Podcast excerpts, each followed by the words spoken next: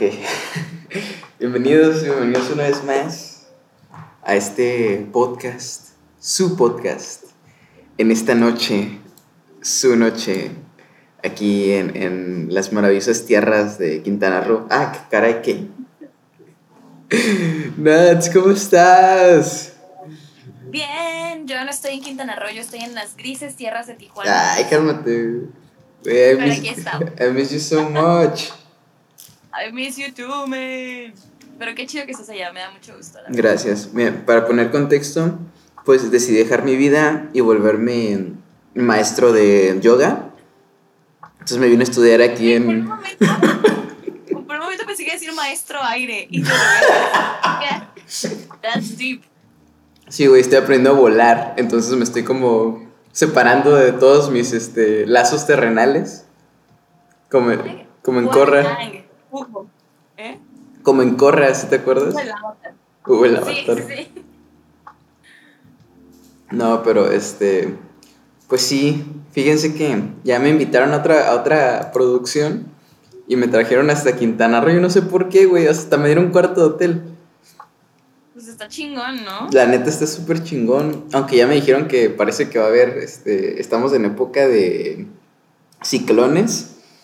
Entonces, pues si de pronto deja de haber cinefacio es porque me morí Güey, no, cállate. en un pinche ciclón, güey. No digas esas cosas, No, pues, pues ni pedo, güey. Este. Bueno, te vas a morir haciendo cine, güey. Oh, Ay, güey, o sea, hasta hace una serie, o sea, ojalá fuera algo, algo chido como la película que, que hicimos. Pero bueno, Ah, güey. Malíciala, güey. O sea, eh, bueno, no sé, no sé. Ya, ya que hagamos cine nosotros, ya va a estar chingón. Mientras, pues ahí. Anywho's, anyways. Este. Pues, pues hemos, o sea, creo que nos tardamos más de dos semanas, ¿no? Dijimos que cada dos semanas. Un poquito. Y nos tardamos tres, pero es que, es que esto llegó de la nada, o sea, por eso como que como que nos perdimos, ¿no? Un poquito, se nos pero no se Pues preocupe. era lo que como que nos, nos volvíamos a acostumbrar a la diferencia de horarios y todo eso. Sí, porque la neta o sea, dude, llegué llegué a trabajar, o sea, en un domingo, llegué el lunes y no dormí porque estaba bien incómodo el avión y literal llegué a la oficina a trabajar, me estaba quedando dormido, güey. Estuvo bien chafa. En vivo, güey. Sí, sí, sí, estuvo súper chafa eso. Así de que, de que estaba, o sea, estábamos en la comida y me estaba quedando dormido y se tomaron fotos conmigo así dormitando en la, en, en la, mientras comíamos. O sea, súper mal. Porque Sí, pues, guerrero, guerrero. pues- porque pues obviamente, pues, o sea, como me avisaron de un día para otro, fue como, ah, haciendo maletas así en friega, súper mal. Bueno, pero X. Este, hoy venimos a hablar de, de, de lo que no hicimos el podcast pasado, que fue emborracharnos. Hoy, hoy se amerita, al vicio del alcohol. hoy amerita por una de nuestras películas la vuelta al, al- a la bebedera, a la tomadera. La vuelta No. al vicio. O sea, yo, yo ya está dispuesto a no volver a tomar en mi vida, pero después de ver Druk, es como... Estoy, estoy Sí. 0.5% de eh, en declive de alcohol en la sangre, entonces... Güey, tenemos que mantener punto 0.5 grados de alcohol todo el tiempo para poder ser funcionales y desinhibirnos como querramos. Justo como nos enseñó Winterberg Así en es. Another Round. Así es, o sea, ese es mi nuevo moro, mi nuevo, este... Mi nueva filosofía es de una buena vida. filosofía de vida. Sí, la neta sí, es como... Yo justificando mi alcoholismo.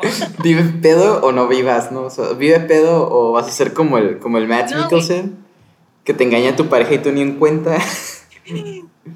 Uy, son. Güey, no, pero es que, espera, es. Vive pedo con moderación, güey. Vive poquito Ah, pedo, güey. Ah, exactamente. ¿no? O sea, pero es una peda poquito, constante. Pero es que sí, o sea, yo sí tengo un problema ahí. Bueno, ahorita, ahorita lo, lo explayamos más. Pero, pero, o sea, ¿qué pasa con la resiliencia, no? Con, con de- perdón, co- como cuando empiezas a generar resistencia al alcohol, tienes que empezar a tomar más, ¿no? O sea, Sí, pues, por eso le empiezan a subir, ¿no? Como. no, pero esos güeyes le empiezan a subir porque es como, como, ah, es que, ajá, como que me siento desinhibido, hay que probar más, más y subirle y por eso. Pero si siguieras, o sea, hipotéticamente, si siguieras con el punto 5 de alcohol en la sangre, pues en algún momento te va a dejar de afectar, ¿no? O sea, vas a seguir teniendo punto 5 en la sangre, pero ya no te va a pegar igual. Sí, that's true. Pues, güey, yo creo que por eso hay tantas figuras o celebridades o artistas que eran alcohólicos en sus tiempos y hacían, eran completamente funcionales. Sí, o sí. sea, porque me imagino que crearon, por ejemplo, de hecho lo mencionan en la película, ¿no? Win- Winston Churchill Ah, Simón. es famoso porque ese güey empezaba a tomar desde como las 10, 11 de la mañana y tomaba todo el día, güey, y era completamente funcional. O sea, Ah. igual el ministro de Inglaterra. Pero se detenía a las 8 de la noche, ¿eh? Porque todo un caballero. Ah, claro, no, a las 8 de la noche ya porque no se quería pasar de verga. Ajá. Pero Pero bueno. bueno, hablemos de las películas que elegimos. A ver, pequeño, pequeño contexto. Thomas Winterberg, que acaba de ganar el Oscar a Mejor Película Extranjera. Que digo, se merece más que, que el Oscar, pero bueno. Es, es uno, es el co-creador del movimiento Dogma 95, ¿no? Ah, Junto con el tío Lars von Trier. con tu tío, el incómodo. Sí, güey, el tío que nadie quiere en las pedas, ¿no? Porque se pone bien denso. Güey, el, el tío que sientes raro cuando te abraza, güey. Ese es Lars von Trier. Bueno, pues el tío cool es Thomas Winterberg, ¿no? O sea, es el güey acá como. es como el güey acá. Qué chido es Winterberg. Ajá. Y, y el creep, y el creepy intelectual es el, es el este. ¿Cómo se Su llama? contraparte, güey. Su contraparte. Sí, sí, sí. Este. Bueno, y de- o sea, está interesante, ¿no? Porque, o sea, el, Dogma 95, el movimiento, tiene como 30, 31 películas nada más, ¿no? Porque se supone que te la tenía que aprobar como el consejo este de Dogma. Y la primera. Tenía que cumplir con todos los requisitos, ¿no? Que pedían. Ajá, o sea, tenía que cumplir todos los requisitos, que eran como 10 mandamientos, o sea, eran 10 nada más. Ajá. Los cumplías y te tenía que aprobar, estos güeyes te tenían que decir como, ah, si cumple, es una película Dogma 95, ¿no? Entonces por eso nomás hay como 31 películas, ¿no? Dogma. Y Thomas Winterberg... Sí, no, sí, o sea, totalmente. O sea, la neta es como un movimiento para, para, hacer, para hacerse notar, ¿no? Pero Thomas Winterberg hace la primera película en este movimiento, ¿no? Que es la de Festen, la de eh, Celebration en inglés. Este, Ah, sí. que Yo no la he visto, güey, yo, yo tampoco y la quería ver ayer, pero pues ayer tuve pedos y no la pude ver. Porque sí, sí está muy relacionada con, con The Hunt, ¿no? Con Jackman. Pero, pero ahorita lo tocamos, ¿no? O sea, este... Entonces, pues Thomas Winterberg es este, este autor danés que empieza con ese mame de que Ay, vamos a hacer cine súper independiente, con pura música diegética. Hola Alberto, ¿cómo estás? ¿Qué tal? Hola. Oli. Este. qué bueno que te nos unas. Nos llenas de alegría el corazón. Mira, aquí va Bienvenido. un brindis por ti. Salud. Salud, Alberto. Salud, Alberto. Este. Entonces. Entonces, Win- Winterberg empieza con esto. eh, con este movimiento, con Lars von Trier, y lo fundan y, y hacen todo esto que causa, causa revuelo porque les digo, no, o sea, no, no hay iluminación más que natural, pura música digética, la cámara tiene que ser, este, tiene que ser film y tiene que ser, era como un film estándar que no me acuerdo cuál era, este, Era 35 milímetros, me parece. pero era exactamente uno de 35 milímetros, uno que estaba aprobado por no sé qué academia. No, la verga. O sea, no sabía que era tan específico. Sí, sí, güey. sí, y había- ajá, o sea, eh, o sea, son 10 cosas acá. Ah, sí, ese que dice Alberto, el Academy Ratio, era eso. Dice Alberto, ah, hubieran avisado para tomar algo. Dude, pues vamos a hablar de Druk, o sea, tenemos que estar medio pedos. ¿No? este. ¿Cómo se llama? Entonces. O sea, sí, todas, todas estas cuestiones, ¿no? Ah, no puede haber props, tiene que ser en locación. Los props tienen que ser de la locación, no puedes tener nada extra, nada de iluminación especial. Sí, ya, va, ya voy por otra cerveza ahorita, a huevo. Este, y, entre, entre otras cosas, ¿no? Entonces, digo, ninguna de estas dos películas es, está, está bajo el dogma porque realmente Winterberg, Winterberg hace, esta, eh, hace Festen y ya, ¿no? Y ya, sus demás películas son, son normales. De hecho, creo que en realidad. Creo que en realidad tanto Winterberg como Lars von Trier eventualmente se salieron de su propio movimiento. o sea, como dijeron, hay elementos del Dogma 95 presentes en sus películas. Güey, es que, es que duran, te digo, o sea, dura bien poquito, solo hay 31 películas validadas y estos güeyes solo hacen una película en el Dogma. Es que parece algo más como para causar revuelo, ¿no? Y está bien, la neta, porque es, un- es un Sí, reto... una rebeldía extraño, cineasta. Pero o sea, está bien porque como que te marca muchos límites en los que tienes que ser, este... O sea, hacer una película bien, bajo como sin, sin iluminación, con este, sin música más que diegética, con, con, este, sin lo- con locaciones nada más, sin props, todo esto, pues ya te habla de un grado de complejidad, ¿no? A la hora de, de la técnica para Sí, realizar. O sea, tienes que echarle coco bien cabrón para poder lograrlo y que se vea tan, o sea, que se vea chido y que sea tan natural, ¿no? Tan orgánico. Claro, entonces este Los idiotas, los idiotas es la de la de Lars von Trier, Dogma. Sí, Ajá. exacto, como dice Alberto. Este, pero sí, o sea, y, y creo que eso forma mucho, al menos con Winterberg, como que cimenta las bases de lo que él, él empieza a hacer después en cine, ¿no? Que tiene cosas bien interesantes, güey. O sea, no he visto todo, yo quiero ver más de él. Pero al menos estas dos películas que, de las que vamos a hablar son obras maestras, definitivamente. Son películas Están increíbles. que, que además son muy, se sienten muy chiquitas en un sentido de, eh, eh, como production value, como valor de producción, o sea, no hay como naves espaciales o, o como que un tren o como ¿no? que choca a alguien, o sea, Es que son, son historias como muy um, sencillas. O bueno, no, son complejas, pero Ajá. suceden en ambientes muy sencillos con personajes muy sencillos. son como cosas muy reales, ¿no? O sea, no, no... Y, ajá, y es muy real, güey. Es como muy. eh, Güey, creo que no sería tan difícil conocer a una persona que le haya pasado lo que le pasa a los personajes, ¿no? Sí, y está bien chido eso porque... Es como muy natural todo. No, y está muy chido porque, lo- o sea, me, me acordé mucho de Krzysztof Kieslowski en un sentido de que tienes personajes en entornos reales con dilemas morales muy reales y muy duros, ¿no? Muy difíciles de afrontar y eso me encantó, ¿no? Es como que es- e- está ahí un poco, un poco de, de, de Kieslowski, ¿no? Pero, pero bueno, este, no sé. ¿Quieres empezar a hablar de, de Jackman, de The Hunt? The Hunt. Sí, bueno. Pues The Hunt es una película que salió en el 2012, 2011 me parece. 2002, Eh, ajá, por ahí. Y está pues protagonizada por el actor favorito de Thomas Winterberg y el de todos nosotros. el que tiene un lugar muy especial en mi corazón que es Max Mikkelsen. Güey, que por ¿De cierto. Ajá. No, no, di- di. Dime, no, dime. Eh, Es que, es, es como pequeño paréntesis que Matt Mikkelsen es como el malo en las películas de Hollywood. ¿Se has notado Güey, eso? Sí, es europeo. Ajá, es el malo en Doctor claro el malo Strange. europeo, güey, o, o latino, no puede ser americano. Sí, güey, o sea, cuando, cuando los ves en, en estas películas es como, güey, ¿cómo lo puedes poner de malo? Es un increíble actor. Qué hermoso el hombre. Tiene una carita tiernísima y toda bonita y lo ponen como el malo, güey. What? Pero bueno. Sí, güey, Pero bueno. ahí, ahí te hablan de un rango actoral muy chingón que tiene Max Mikkelsen. Adelante, sí. Porque creo que su forma de actuar, que de hecho a mí me gusta mucho cómo actúa ese men, precisamente por lo mismo. Creo que es muy tranquilo. No es demasiado histriónico, si te fijas, ¿no? Es muy contenido y sin embargo tiene un rango actoral increíble.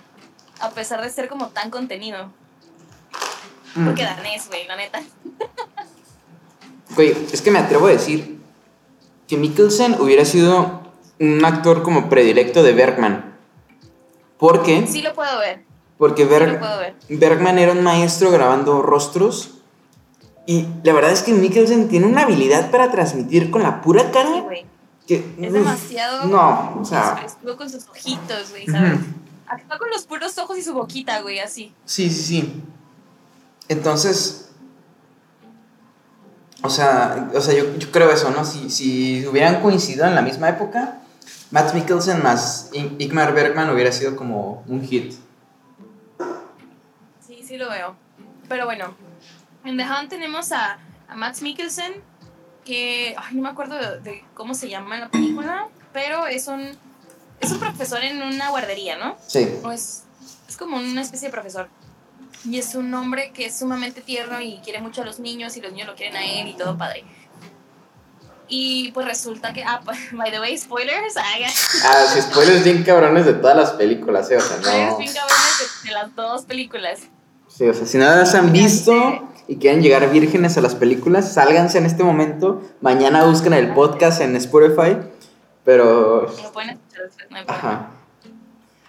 Pero Dice bueno. Alberto. Maths about maths. Ah, huevo, sí. En Rogue One es bueno. Ay, sí es cierto, pero. Pero, eh, pero es el papá. ah, Es el papá, ¿no? De la. Es el papá de. O sea, es, medio malo. Porque trabaja con el Imperio. No ¿no? es malo, pero, pero trabaja ah, obligado por los, Pero antes. los del imperio. Pero antes trabajó con ellos, ¿no? Y luego se quiso ser bueno. Y bueno, ya no importa. Debe ser bueno, ajá. Se quiso salir y pues luego, ajá. Por eso lo están persiguiendo. Bueno. Pero bueno, en The Hunt, él es este profesor de guardería que se lleva muy chido con los niños. Y su mejor amigo, que de hecho es. eh, justo hablábamos de eso ahorita, los actores que salen en Another, Another Round son los mismos actores que salen coprotagonizando. Bueno, no co- No puedo hablar. No, no coprotagonizando, sino como en papeles secundarios, ¿no? Sí. Sí, o sea, en, eh, en, en la que en Drog tienen más, más protagonismo, aquí son más Ajá, en, Drog sí, sí me animo a decir que son coprotagonistas. Drog. Drog. Sí, aquí son más Pero como bueno. secundarios. Ajá. Y la hija de su mejor amigo eh, se llama Clara. Esta niña es una niña como muy... No quiero decir abandonada porque no es abandonada, pero no recibe suficiente atención de su familia. Por ser la chiquita y pues todo ese rollo. Y ella ve en Max Mikkelsen una persona que le presta mucha atención, mucho cariño. Lo ve como una figura paterna, ¿no? y lo- le tiene mucho cariño.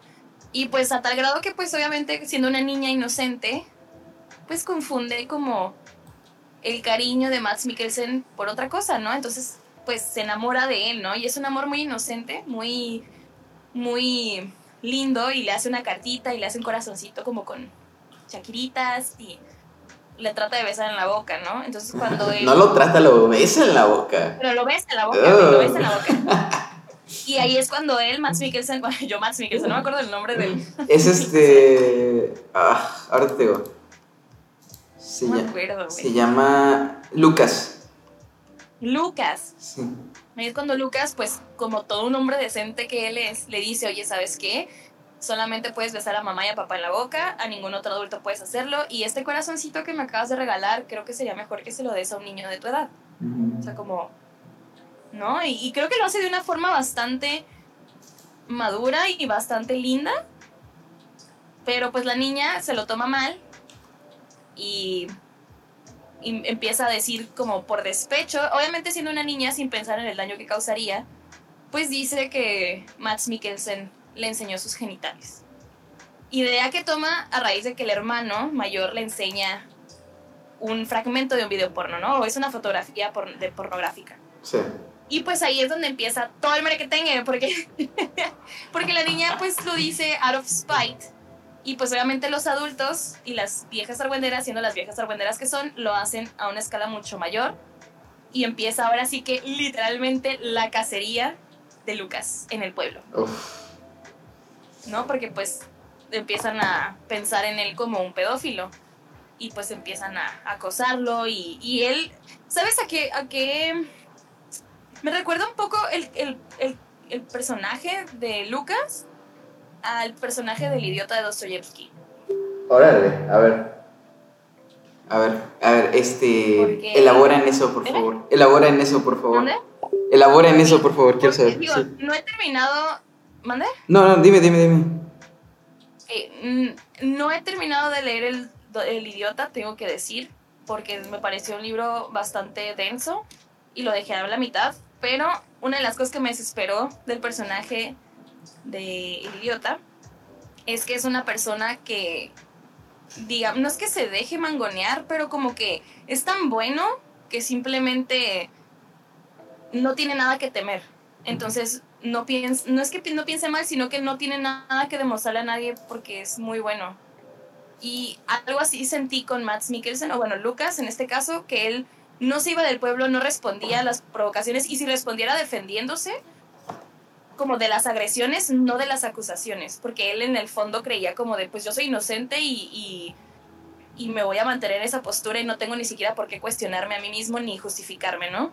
Sí. Lo cual puede llegar a ser un poco desesperante porque es como de, güey, simplemente como que vi que no lo hiciste, ¿no? O sea, como, no sé, está, está, es una película que está bastante estresante, está muy triste, a mí me, me, me afectó cuando la vi la primera vez, sí, sí lloré en un par de veces, tranquilo, ¿no? No así súper cabrón, pero sí me, me hizo sentir bien, bien frustrada porque es como esta, esta cuestión de, güey, pues es que, ¿de qué lado te pones, no? O sea, como, ¿cómo vas a, o sea, cómo entiendes por qué la gente se lo toma tan mal cuando piensan que él, pues, abusó sexualmente de los niños? Sí. Y también te pones de la postura de él como de, güey, como una mentira tan chiquita y tan inocente se hizo algo tan grande, ¿no? A tal grado que le está arruinando la vida, básicamente. Sí, es que, mira, aquí yo creo que tenemos que partir en varias facciones este, este comentario sobre la, la película. Porque hay cosas bien interesantes, ¿no? O sea, para empezar, o sea, un tema que está ahí implícito y que es muy difícil de ver porque tenemos como, o sea, admítanlo, lo siento, fueron criados en un mundo católico cristiano, entonces les cuesta un chingo pensar y se asustan un chingo cuando dicen, oh, sexualidad en los niños, ¡Ah! sexualidad en los niños, ¿cómo crees? No, si los niños son santos y son puros, ¿no? Esas son nociones, pues, muy, muy cristianas, ¿no? La neta. Se los, se los, se los está diciendo un cristiano este, los niños tienen, tienen, este, tienen sexualidad y si no me creen, busquen onani- onanismo infantil. A ver si, si muy acá.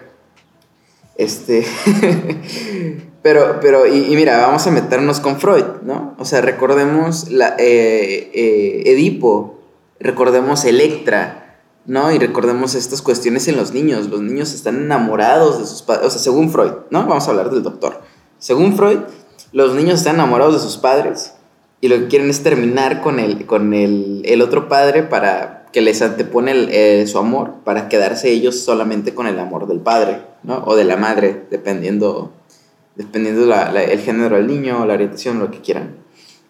Entonces, aquí creo que, o sea, hablando de, retomando el que es una niña como muy abandonada, este, pues encuentra en, Lucas toda esta tensión, todo este amor, todo, todo esto, ¿no? Y pues la verdad es que sufre como un pequeño complejo de Electra, ¿no? La niña. Porque sí, sí. Está, está viendo como un padre en él y, y lo, lo sexualiza, ¿no? O sea, no de una forma así de que, ay, pues me quiero acostar con él. O sea, no, Como no lo entiende. niña. Exactamente, ¿no? O sea, como ella entiende que es el amor. Y de hecho, perdón, paréntesis. No, adelante, adelante. Una de las cosas que más me gustan de la película es que Winterberg no le tiene miedo a explorar ese tema, güey. Ah, sí, eso, eso O está sea, no le increíble. tiene miedo el poner a la niña como, ey, o sea, como la niña hizo esto por pensar en esto, o sea, como de no la está justificando. ¿Sí me, sí me voy a entender? Sí, Me, me gusta que lo expongan. sí, sí, sí. Eh, oye, me están diciendo que se nos está yendo el audio. ¿Será verdad? ¿Será no. mentira? A ver, Al- Alberto, ¿tú, tú sigues ahí? Si sigues ahí, ¿nos puedes decir si nos escuchamos bien? Por favor. A ver, alguien, alguien sálvenos, por favor, en el chat. Hay cinco personas, por favor. Alguien díganos si sí nos estamos escuchando bien. Porque me acaban de decir que no. Entonces, este. ¿Quién te dijo? Me dijo Angie, me dijo, oye, soy yo o se, nos, o se les está yendo el audio. Entonces quiero saber si, so- si es ella o somos nosotros. Porque si, si este. Alguien, por favor, escríbanos en el chat. por favor, sálvenos. Porque, o sea, neta, no sé.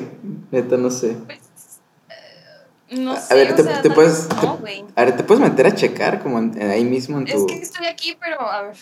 Así como, como rápido. A ver, en lo que... Mira, sigo con... Estoy escuchando y escucha bien. Ah, bueno, te seguimos, ¿no? Que perdón por este paréntesis, pero me La crisis de Hugo. Sí, es como, ah, porque luego se escucha mal y queda mal en Spotify, y es un pedo, porque me dicen, oye, no se escucha bien tu podcast.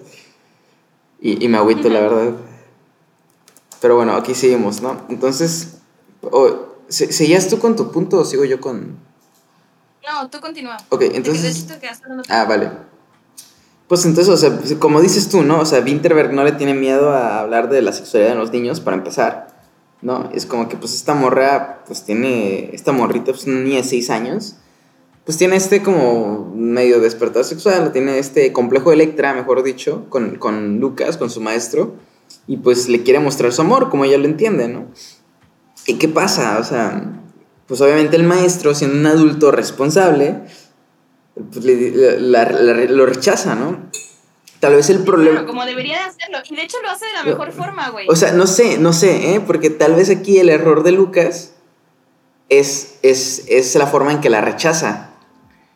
Porque le dice como, oh, deberías darle este corazón a uno de tus amigos, ¿no? O sea, y los, o sea, el primero está bien, ¿no? O sea, como los besos solo son para mamá y papá, ¿no? Muy de acuerdo. Todos estamos de acuerdo, todos estamos de acuerdo, ¿no?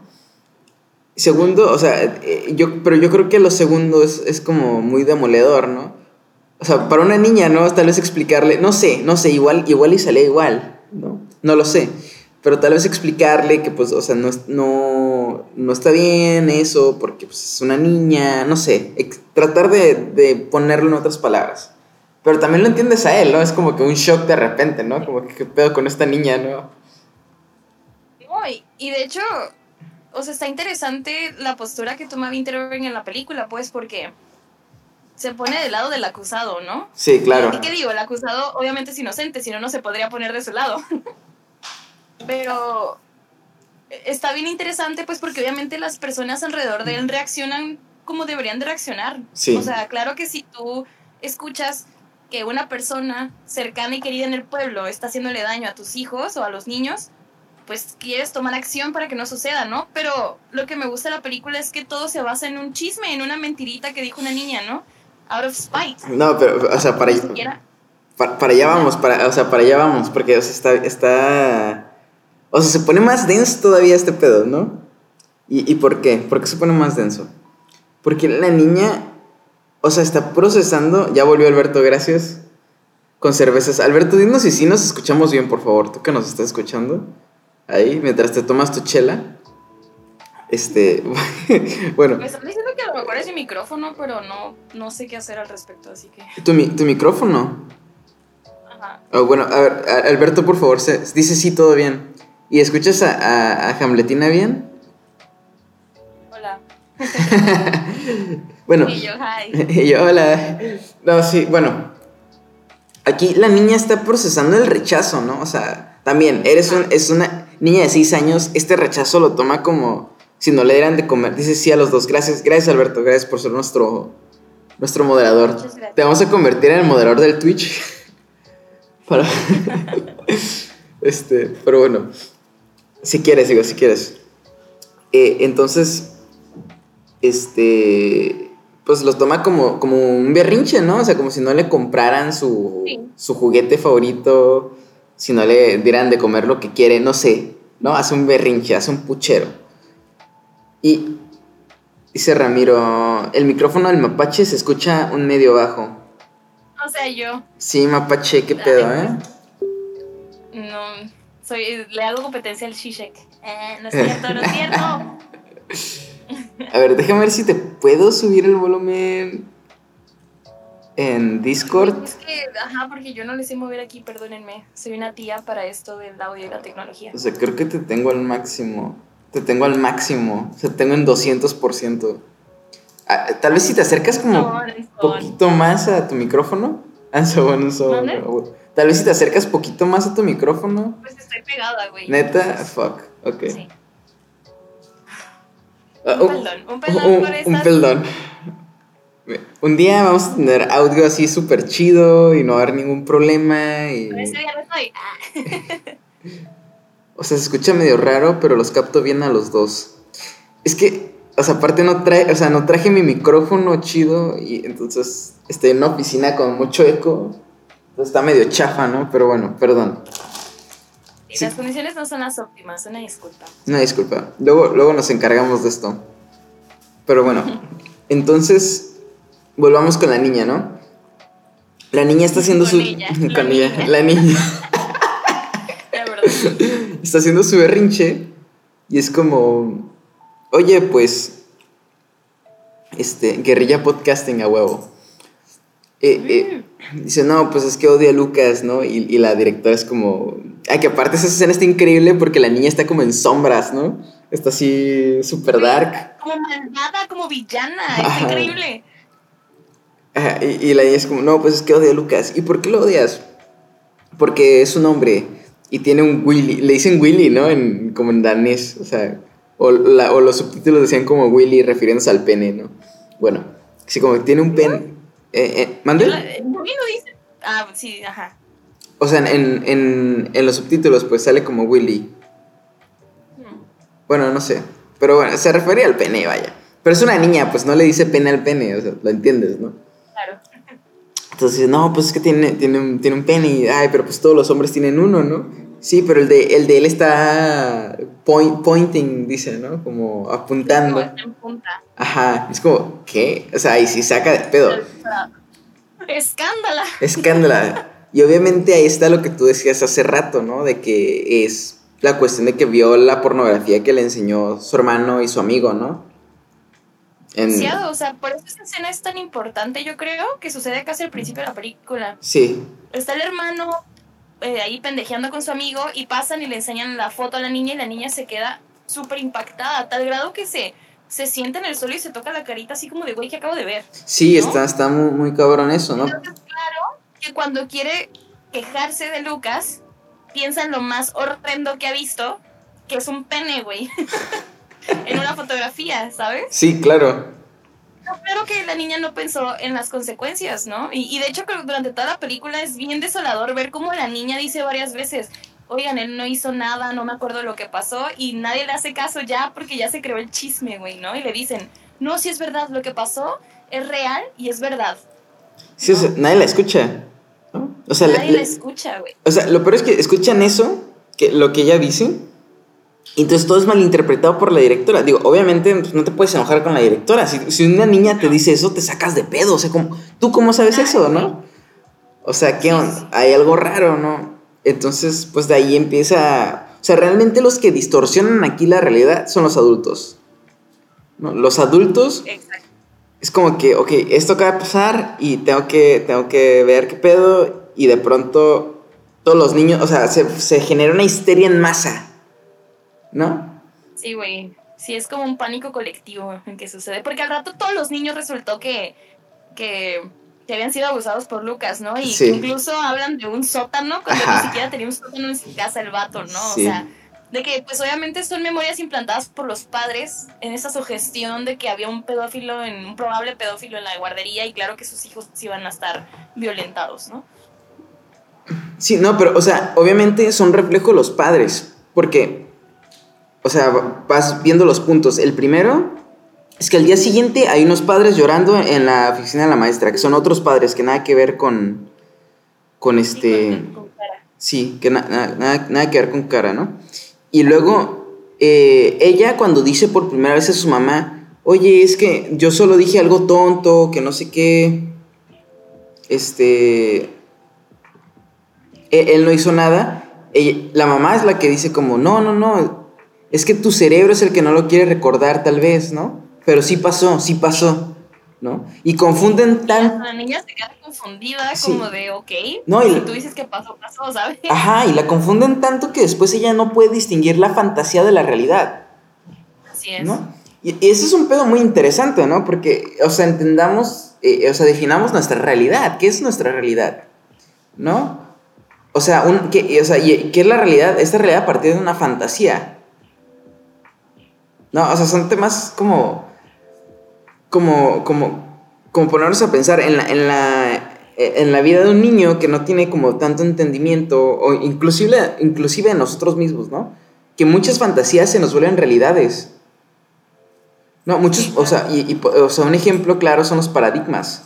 Los paradigmas se vuelven parte de nuestra realidad. O sea, la historia más cliché que se me ocurre en este momento es la de los monos, ¿no? Los monos que tenían una jaula, que tenían una, escalera en medio de la jaula y arriba había un plátano. Entonces cada vez que un simio intentaba subir por el plátano, lo mojaban, ¿no? Y así, así, así hasta que pues no, les daba miedo, ¿no? Porque no solo lo mojaban a él, los mojaban a todos. Entonces empezaron a sacar simios este, de los viejos y meter nuevos y cada vez que uno nuevo quería subir, los otros lo bajaban. Y así siguieron cambiando hasta que no había ningún simio original y de todas formas los simios nuevos no subían a la escalera. No, o sea, una, hay una... Es como, el- como una condicionante, ¿no? Sí, O sea, es- es como un acondicionamiento. es la construcción de un paradigma. Y, y, o sea, y, y digo todo esto porque cómo está todo esto construido a partir de una fantasía, de algo que no sabemos si es verdad o no. Y, otra, y, y el- aquí el paradigma es que los niños siempre dicen la verdad.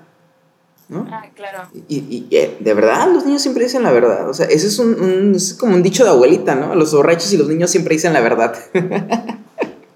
No, y güey, o sea, como si un niño no tuviera la capacidad de tomar una mala decisión, ¿no? Ajá, aparte. Eh, porque, por ejemplo, Clara lo hizo porque estabas dolida de que la había rechazado la persona con la que sintió una conexión emocional sí. y lo hizo sin pensar en las consecuencias, pues siendo una niña, porque claro que no tenía conciencia del, pues de la gravedad de lo que estaba diciendo. Sin embargo, lo hizo con cierto dolo, ¿no? Y no por ser una niña significa que no tenga la capacidad de sentir esos, esos sentir esos sentimientos. Esas O sea, de emociones. experimentar esas emociones. Sí, claro. Entonces, este. Sí, y pues es un ver. Debate que nos aventamos de pinche Winterberg. No, es que está increíble, ¿no? Porque son temas que, o sea, yo no sé si esa película se podría hacer ahorita, ¿no? Porque, Uy, güey, no, la veo difícil, sinceramente. o sea, porque hay una sensibilización que, que, que va más allá, tal vez, del- de, lo... ok. Ok, eh, eh, estemos de acuerdo en algo, ¿no? El pensamiento... Suena peligroso. Es terreno peligroso, ¿no? O sea, terreno aquí peligroso. Vamos, vamos a navegar por la delgada línea del, del este... Mira, fíjate, ¿no? Yo, yo estoy condicionado en el paradigma del, del bienquedismo y del pensamiento políticamente correcto, ¿no? Tanto que no me puedo atrever a decir las cosas como las pienso porque, pues, o sea, me va a caer quién sabe quién, ¿no? Me va, me va a caer Jesucristo aquí. No, no es cierto. El Jesucristo de los... De, de los, este... de los políticamente correctos. No, pero, o sea, sí, sí, o sea, hay, hay una. Hay una falta de pensamiento crítico, ¿no? ¿Estamos de acuerdo en eso? Siento que muchas veces sí. O sea, y, y obviamente hay cosas que están mal, hay cosas que no se deben hacer, pero también la vida no son blancos y negros, ¿no? Son, hay muchas tonalidades de grises, y esta película está en una tonalidad de gris enorme. Porque si te Sí, pones... güey. O sea, porque desde un punto de vista pers- perceptivista, pers- sí, perspectivista, pues nadie está mal. Güey, es que eso es lo más interesante de la película, que la neta no puedes juzgar absolutamente a nadie por sus acciones. O sea, no puedes, juzgar a las- no puedes juzgar a la niña porque es una niña, güey. Como, no, Exactamente. entiende lo que está diciendo. No puedes juzgar a la directora porque es una directora y claro que va a ver por el bienestar de sus alumnos. No puedes juzgar a los papás porque claro que van a ver por el bienestar de sus hijos y se van a preocupar, ¿no? No puedes juzgarlo a él porque claro que es inocente y no, o sea, no, no tiene por qué demostrar su inocencia, ¿sabes? O sea, bueno, sí tiene por qué demostrarla, pero me refiero a como está en lo correcto en sentir que no debe ser cuestionado, ¿no? Sí. Entonces, todos los personajes, por donde lo veas, es como de, güey, es que sí, o sea, nadie está mal, güey. Y, Y y, eso es lo que lo vuelve más complejo aún. Y aquí le puedes dar otra lectura inclusive, ¿eh? Porque, o sea, es como la facilidad. Digo, obviamente, o sea, no, aquí no es un, no estoy levantando un juicio, ni estoy atacando nada, solamente estoy diciendo un hecho, que es que es muy fácil eh, creerte la acusación de un hombre blanco, como Matt Mikkelsen, por más hermoso que sea el hombre, de, de- como, como predador sexual, ¿no? O sea, porque dentro del constructo social en el que vivimos y dentro de la narrativa social que hemos vivido los últimos años, la neta es que sí, ¿no? O sea, es difícil comprobar lo contrario, ¿no? O sea, llámale patriarcado, llámale este, machismo, llámale como quieras, pero la verdad es que ha estado presente y te crees muy fácil que un hombre sea un, un, un- un depredador sexual, ¿no? Pues es que también hay todo un discurso detrás de, ¿no? O sea, Sí, sí, sí. pero sí, sí entiendo el punto, pues. No, o sea, yo, yo no, no... es cuestionable. Ajá, o sea, yo no lo estoy cuestionando, ¿no? Solamente estoy diciendo que, pues, o sea, dentro de esto y dentro de los nuevos cuestionamientos que hay incluso, pues dices, no, pues obviamente la violó, ¿no? Obviamente la atacó sexualmente. Porque es lo que, lo que te llevas, piensas lo que te lleva a pensar esta narrativa social de forma inmediata. Y ahí es donde, donde como que falta, o sea, lo del, lo del pensamiento crítico, ¿no? O sea, hay que ver varios factores, hay que ver que es cierto, que no, también qué tan influenciada estuvo la niña, ¿no? O sea, primera... Eh, dice, ah, mi hermano puso una movie y mi internet está bien lento. Sorry, Alberto. Dile que la quite. Dile que se ponga a escuchar el podcast, ¿no? No, es. ya A mi culto, ¿no? De cinefasia.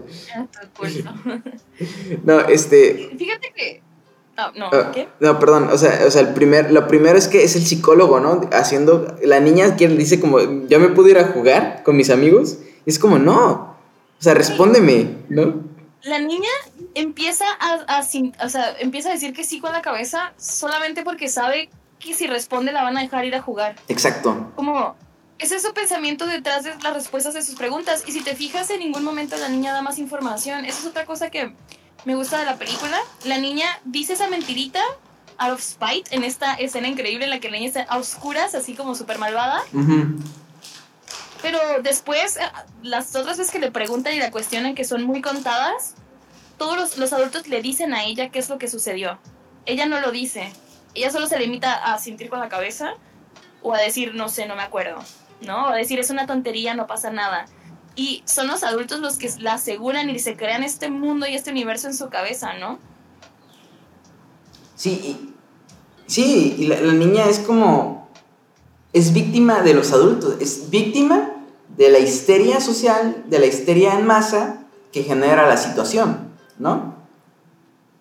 y, y, y, está horrible, está horrible porque son todos los miedos del mundo todos los miedos del mundo que no tienen, o ninguna canalización más que este pobre hombre, ¿no? Que no hizo nada.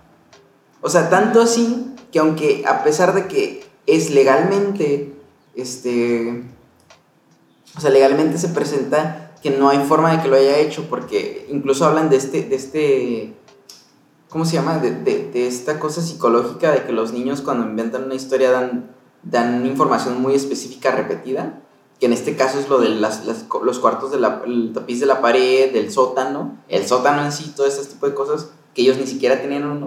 O sea, a pesar de eso, de que es probado que él es, él es inocente, pues el estigma queda. ¿No? Sí, claro, pues que, que por eso me encanta el final de la película, ¿no? Porque ya lo vemos un año después, supuestamente ya aceptado por el pueblo, ya con su hijo, su novia, todo cool, se van a casar y ¿qué es lo que sucede? ¿No? O sea, un cazador ahí misterioso le dispara y por poco le da, ¿no? En la cabeza. ¿Qué digo? Pues se puede interpretar así es él en su propia paranoia, ¿no? De como una especie de PTSD o si es realmente como el hecho de que, güey, esto ya lo marcó para siempre y nunca se va a quitar ese estigma, ¿no? De lo que sucedió a pesar de que se probó su inocencia. Sí, o sea. muy, muy acá, muy abierto el final, no sé. No, está increíble. Mira, primero decirle a Alberto que qué bueno que puso a ver a su hermano. Qué bueno que puso a ver a su hermano Fight Club. Este. Pero. Y con el final, o sea, el final es algo impresionante, ¿no? Porque es, es un recordatorio para Lucas que jamás va a estar en paz. Jamás su vida ya cambió para siempre. Exacto, güey.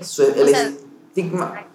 O sea, y, puedes hacer teorías de que quién fue el que disparó, si fue el, el, hermano de la niña, si. No sé. Sí, o sea, si, fue algo como que si fue en su cabeza, si no, ¿sabes? O sea, como. O sea, porque también nunca se le ve el rostro a la persona, o sea. Yo, yo creo que. De repente voltea y ya no está el güey. No, pero sí se va corriendo. Y yo creo que sí pasa porque hay un final alternativo donde sí le disparan y se muere. Ah, ah, hay un final alternativo que puedes buscar en YouTube donde va caminando, le disparan, cae y, y, y, la última toma es el tirado junto al río.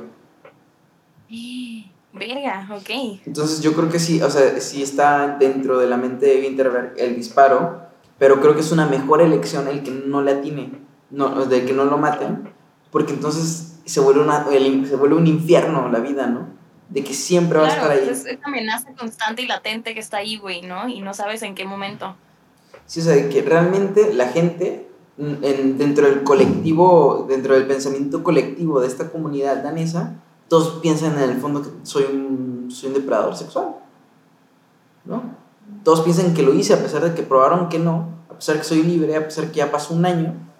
Pues en el fondo hay gente que todavía que cree que lo soy y está dispuesta a matarme, ¿no? Sí, sí, sí. O sea, otra vez. ¡Fuerte! Son los monos que aunque son monos nuevos, te bajan de la escalera, ¿no? O sea, está, está, está, está bien loco ese pedo. Sí, la neta, es, es una película que, o sea, The Hunt, los temas que toca están súper densos, pero de, me gusta que están expuestos de una forma que no se siente tan pesada.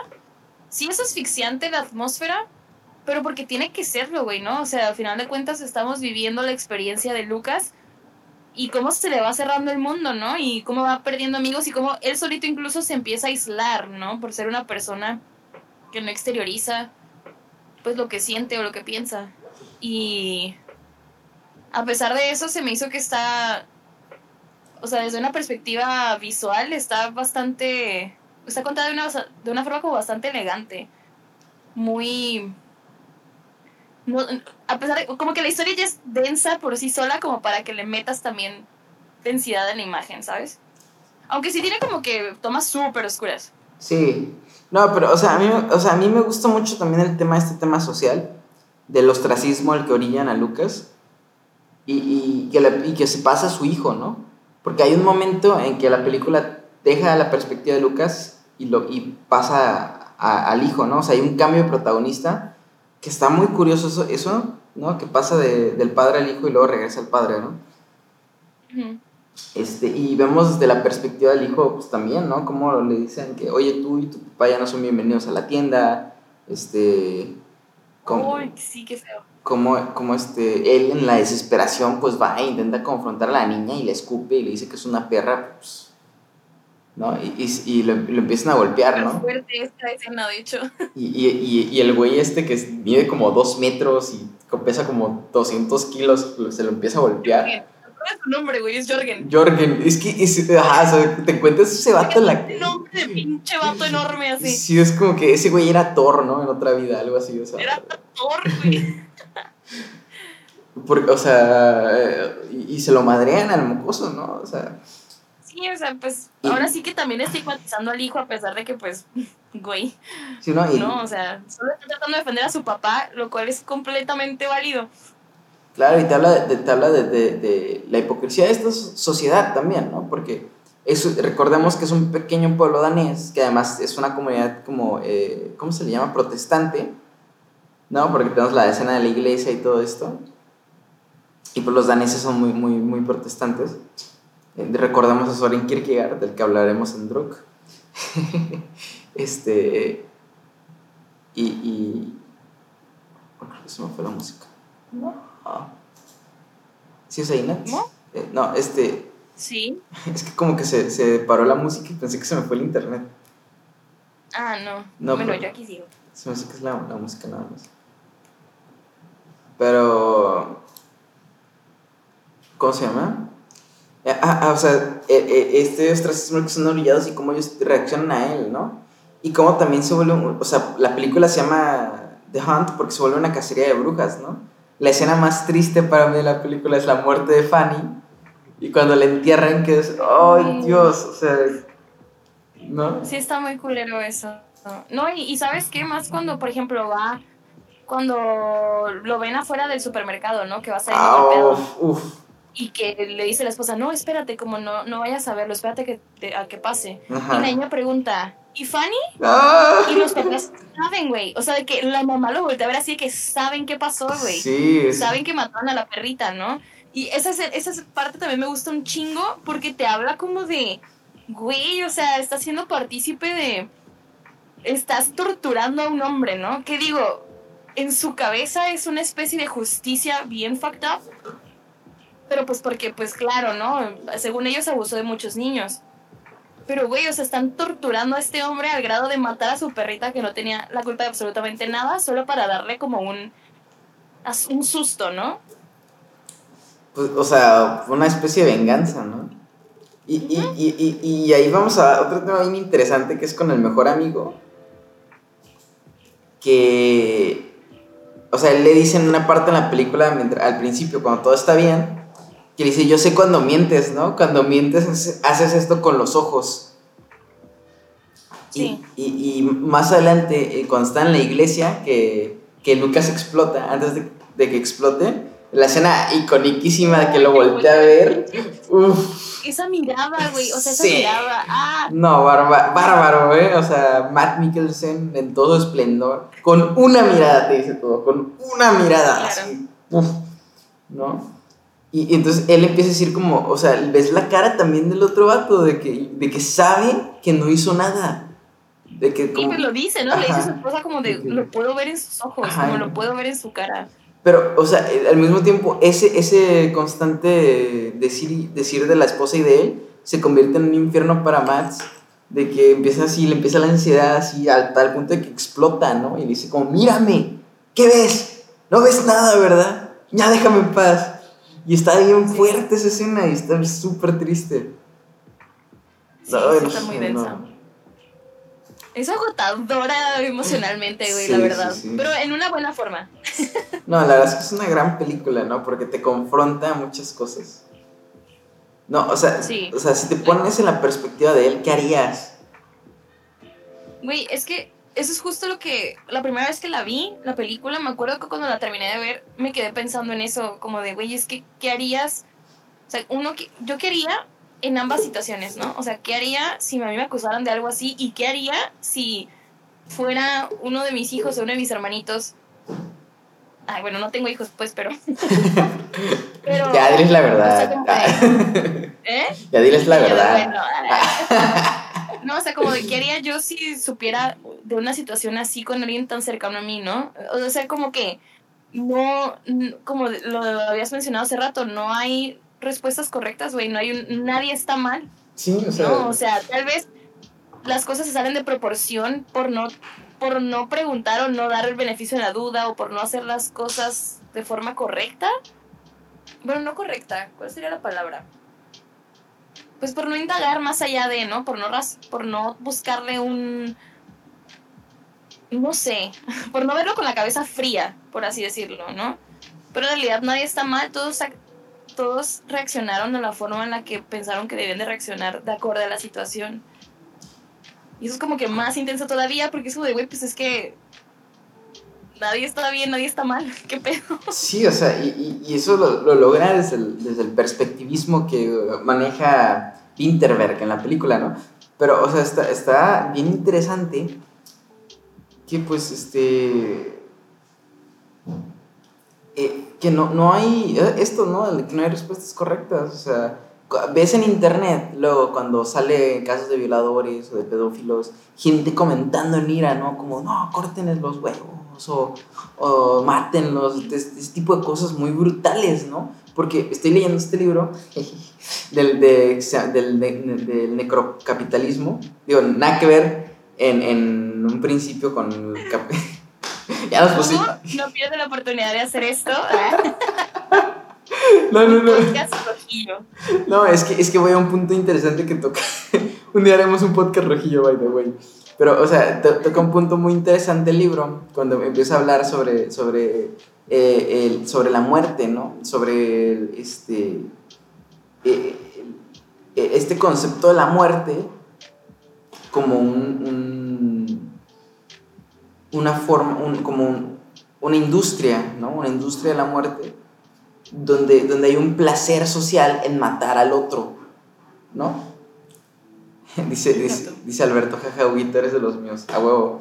No, o sea, te, y empieza a mencionar, este, se llama, este, ah, se me olvidó el nombre del autor, es Mbemba, es, es este, no me acuerdo cómo se llama, pero se pide Mbemba, pero eh, Mbemba empieza a hablar como de, de cómo, cómo por ejemplo, los, las, las matanzas, no las matanzas, perdón, los, los, ¿cómo se llaman? Las ejecuciones en la, en la antigüedad se prolongaban porque complacían al, al, a, al, a, la sociedad, ¿no? Al público que las presenciaba. Y es bajo este concepto, bajo esta idea de que, de que la existencia de un otro es una, me perjudica a mí, ¿no? O sea, yo no puedo estar tranquilo mientras está esta otra edad viva, ¿no? Y de ahí puede, puedes irte al racismo, puedes irte al, al, este, al nacionalismo, puedes irte por donde quiera que sea, ¿no? Después hablamos de eso, pero quiero retomar esto y reformularlo para hablar de lo que pasa aquí en la película, ¿no? O sea, o sea, esta otra edad se vuelve Lucas, ¿no? Y, y se vuelve el punto de que mientras este güey exista, no podemos estar en paz. ¿Qué hay que hacer? Hay que matarlo, ¿no? Y sus torturas y su, su sufrimiento se vuelve un, un, un, placebo de calma para la sociedad, ¿no? Ay, no, qué fucked up. Eso está muy cabrón. O sea, ahí hay un análisis que hay que hacer sobre la sociedad y sobre cómo vemos la muerte. A- a- a- Alberto estaba diciendo, a Chile en Bembe, es, es ese mismo. Gracias, Alberto, es este mismo. No sé si ya leíste su libro de necrocapitalismo, yo lo estoy leyendo, está buenísimo. Pero bueno, este, este, está gratis en internet, por cierto, búsquenlo. Todos los que estén escuchando, si, si tienen tiempo, busquen el libro, se llama Necrocapitalismo, está gratis el PDF en internet. Tenemos el PDF, de hecho. Sí, lo, Ay, lo- ay, no, podemos publicar el, el link en, en Twitter, ¿no? Este, mañana, ay. Ujú. para que lo lean. Este, pero sí, sí se chile en Bembe. Pero pues, o sea, se vuelve, se vuelve este punto, ¿no? Y está habla de otra faceta, ¿no? Y otra vez, volvemos a esta hipocresía de que si se supone que son esta, esta sociedad cristiana, que decía, por cierto, cuando se voltean a ver, están hablando como del Padre y del Hijo, y del Hijo que, o sea, hablando de Cristo, ¿no? En términos cristianos, Cristo que bajó a la tierra para perdonar nuestros pecados, ¿no? Pero, o sea, estás como poniendo todo tu hate en este hombre, ¿no? Pero al mismo tiempo, o sea, otra vez no los puedes culpar porque estamos hablando de alguien que es- supuestamente violó niños. O sea, es, es un grado de complejidad inmenso. Inmenso, ¿no? O sea, aquí Winterberg habla de la complejidad humana de una forma sin igual, creo yo. ¿eh? O sea, está... está Tiene mis respetos Sí, sí, para sí, el vato. Mis respetos. Y lo hace de una forma bastante bonita, o sea, como, ay, yo acá, ¿no? no, es que, o sea, por la densidad de la historia, a mí me sorprende que haya elegido como que hacerlo de una forma tan bella visualmente, ¿no? A mí me gusta mucho la fotografía que utiliza Winterberg tanto aquí en The Hunt como en como en Another Round. Fíjate, o sea, yo si tengo un puro, o sea, hablando de formas, porque de fondo, el fondo para mí es una obra maestra. Yo hablando, hablando de formas, sí me hace ruido la película, en, sobre todo en edición. Siento que hay unos cortes durísimos que me sacan de pedo, pero creo que ese soy yo. O sea, no, tampoco se lo, se lo he hecho O Pues sea, yo, yo creo que, bueno, no sé, a mí, a mí no me molesta. Ya sé de qué tipo de cortes hablas. Por ejemplo, cuando está enterrando a la perrita, ¿no? Que la tiene en brazos y luego es él simplemente viendo. Es que, es El que hoyo. por eso, por eso estoy, por- no, por eso estoy conflictuado, porque para ese momento yo ya estaba tan adentrado en la película que ya no me hizo ruido, pero al principio los cortes se me hacían tan duros que sí me sacaban de onda. Ya después, ya después que entré en la historia, pues ya no, no se me... No, ya no me importaba, ¿no? Ya lo, ya lo entiendes. Pero creo que también ahí habla de... de pues de la onda que trae, ¿no? De la- del, del lenguaje que está Sí. manejando Winterberg, ¿no? Sí, porque, digo, no he visto todas sus películas, pero también en Another Round pasa. O sea, como que siento que es un poquito la, la escuelita que trae de, Sí, del Dogma 95. Eso es su estilo. Creo que es su estilo, más que nada. Mm. Pero, pero bueno, no sé, algo, algo que quieras comentar de, de Jackten. La Same Perra, véanla. Eh, vale la pena muy cabrón por muchas cosas, ¿no? O sea, obviamente por la historia que está muy buena, está contada de una forma mm, chingoncísima. Eh, te hace reflexionar muy cabrón y además Matt Mikkelsen está impresionante en esta película. Bueno, en las dos, la neta, pero creo que en este, en The Hunt, es mucho más como visceral, no sé. Digo, también son cosas son están viviendo cosas completamente distintas, ¿no? Pero sí, vean la película, está increíble. Sí, este, sí, la verdad es que muy recomendada. Si no la han visto, véanla. Si ya la vieron, les recomiendo que la vuelvan a ver, pero traten de fijarse en estas perspectivas, ¿no? En estas cuestiones. No, tal vez no tanto desde nuestro filtro, desde nuestros sesgos, pero sí, sí como que intenten identificar, ¿no? Porque si hay un comentario social muy complejo, muy difícil de desmarañar, pero muy rico para conversar, ¿no? Porque yo creo que esta película te puedes pasar horas y horas hablando sobre, sobre, sobre muchos temas, sobre los diversos temas que maneja, ¿no? Pero es una obra maestra, o sea, la verdad, Jackten es una, una obra maestra. no sé, increíble. Concuerdo. Lo que él dijo. Este. Y bueno, pues pasamos a, Druk, ¿no? Yes, pasemos a Druk. Cuéntame. Cuéntame mientras me bebo mi bebida alcohólica. pues bueno, la película de Druk es una película que acaba de ganar el Oscar a Mejor Película Internacional eh, muy bien merecida, la neta. Eh, de hecho, a mí, digamos, a mí la verdad, no me sorprendió, pero sí se me hizo bien chida la decisión de que ganara una película que habla de una película como esta, porque estamos acostumbrados a ver películas como bien, con un, finales bien intensos y densos. y en esta película, perdón, Another Round, perdón, te voy a hacer una pequeña interrupción para despedirnos de Alberto, porque no ha visto Druk y ya se va a ir para no spoilearse. Entonces, Alberto. Sí, buena decisión. Vela y luego escuchas, la, escuchas esta parte en Spotify y nos cuentas cómo te pareció. La neta, vale mucho la pena ver Druk. Do it. Bueno, vaya Alberto. Perdón a ti. Sigue. Bye, Alberto. Eh, bueno, ajá. Eh, esta película también es protagonizada por Max Mikkelsen y de hecho salen los mismos, eh, los que habíamos mencionado, que salen en The Hunt.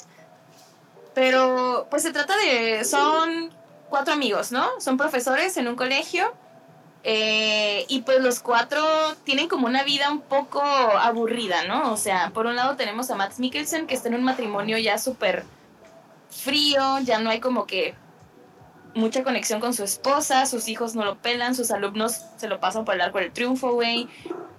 Vive como, no quiero decir en depresión, pero vive como en una monotonía muy fea, ¿no? El Max Mikkelsen. Se ha vuelto una persona aburrida, que incluso se lo cuestiona a su esposa, ¿no? Le pregunta así como de, oye, ¿crees que me he vuelto aburrida? Em, y luego está, pues, eh, un profesor que me parece que es como de psicología, otro de, de piano, de música y otro de educación física, ¿no? Y los cuatro viven una vida así como medio de hueva. Entonces, en una cena en la que salen y a festejar el cumpleaños de uno de ellos, deciden, bueno, o toman la decisión de empezar a tomar, porque hay una teoría que no me acuerdo ahorita del... Ah, yo te la digo. ¿Cómo se llama? Es, se llama... Se llama Finn Skarderud ah, o sea, ajá. Hay una teoría de este psiquiatra que dice que, mm, él considera que para que una persona sea como, como más desinhibida y tenga como mayor creatividad durante su día, es, es necesario mantener un porcentaje de alcohol específico durante el día, ¿no? Que creo que es .05 o .5. 0.05. Ajá, y pues que eso te hace ser como más relajado, más estar más como cool durante el día y pues eres completamente funcional porque todavía no llegas al grado de ebriedad, ¿no?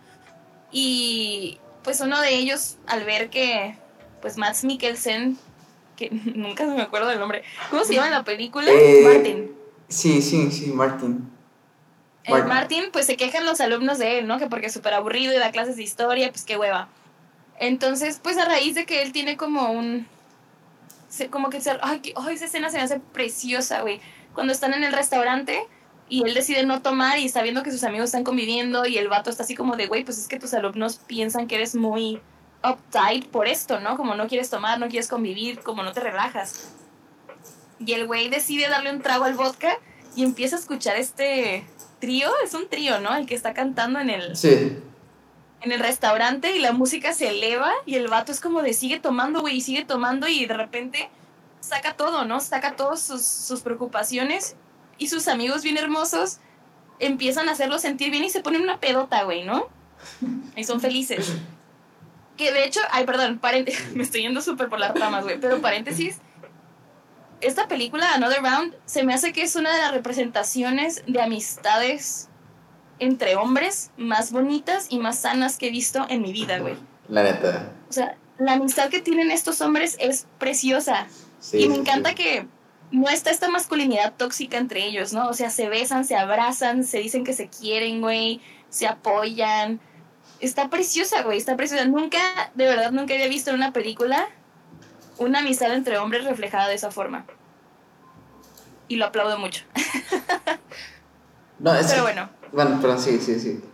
No, no, ¿qué? ¿Qué ibas a decir? No, o sea, sí, como que, o sea, es una también como bien danesa, ¿no? Porque me acuerdo en, en The Hunt también, que tienen como, son muy como ritualísticos, como el de cuando se ponen a cantar canciones de si tal persona beberá con nosotros, tal, tal, tal, tal, ¿te acuerdas? Oh, sí, sí, sí. Y, ajá, y como que son, o sea, y aunque en The Hunt son más rudos, aquí sí son como más, este, más, eh, o sea, hay una, como una hermandad.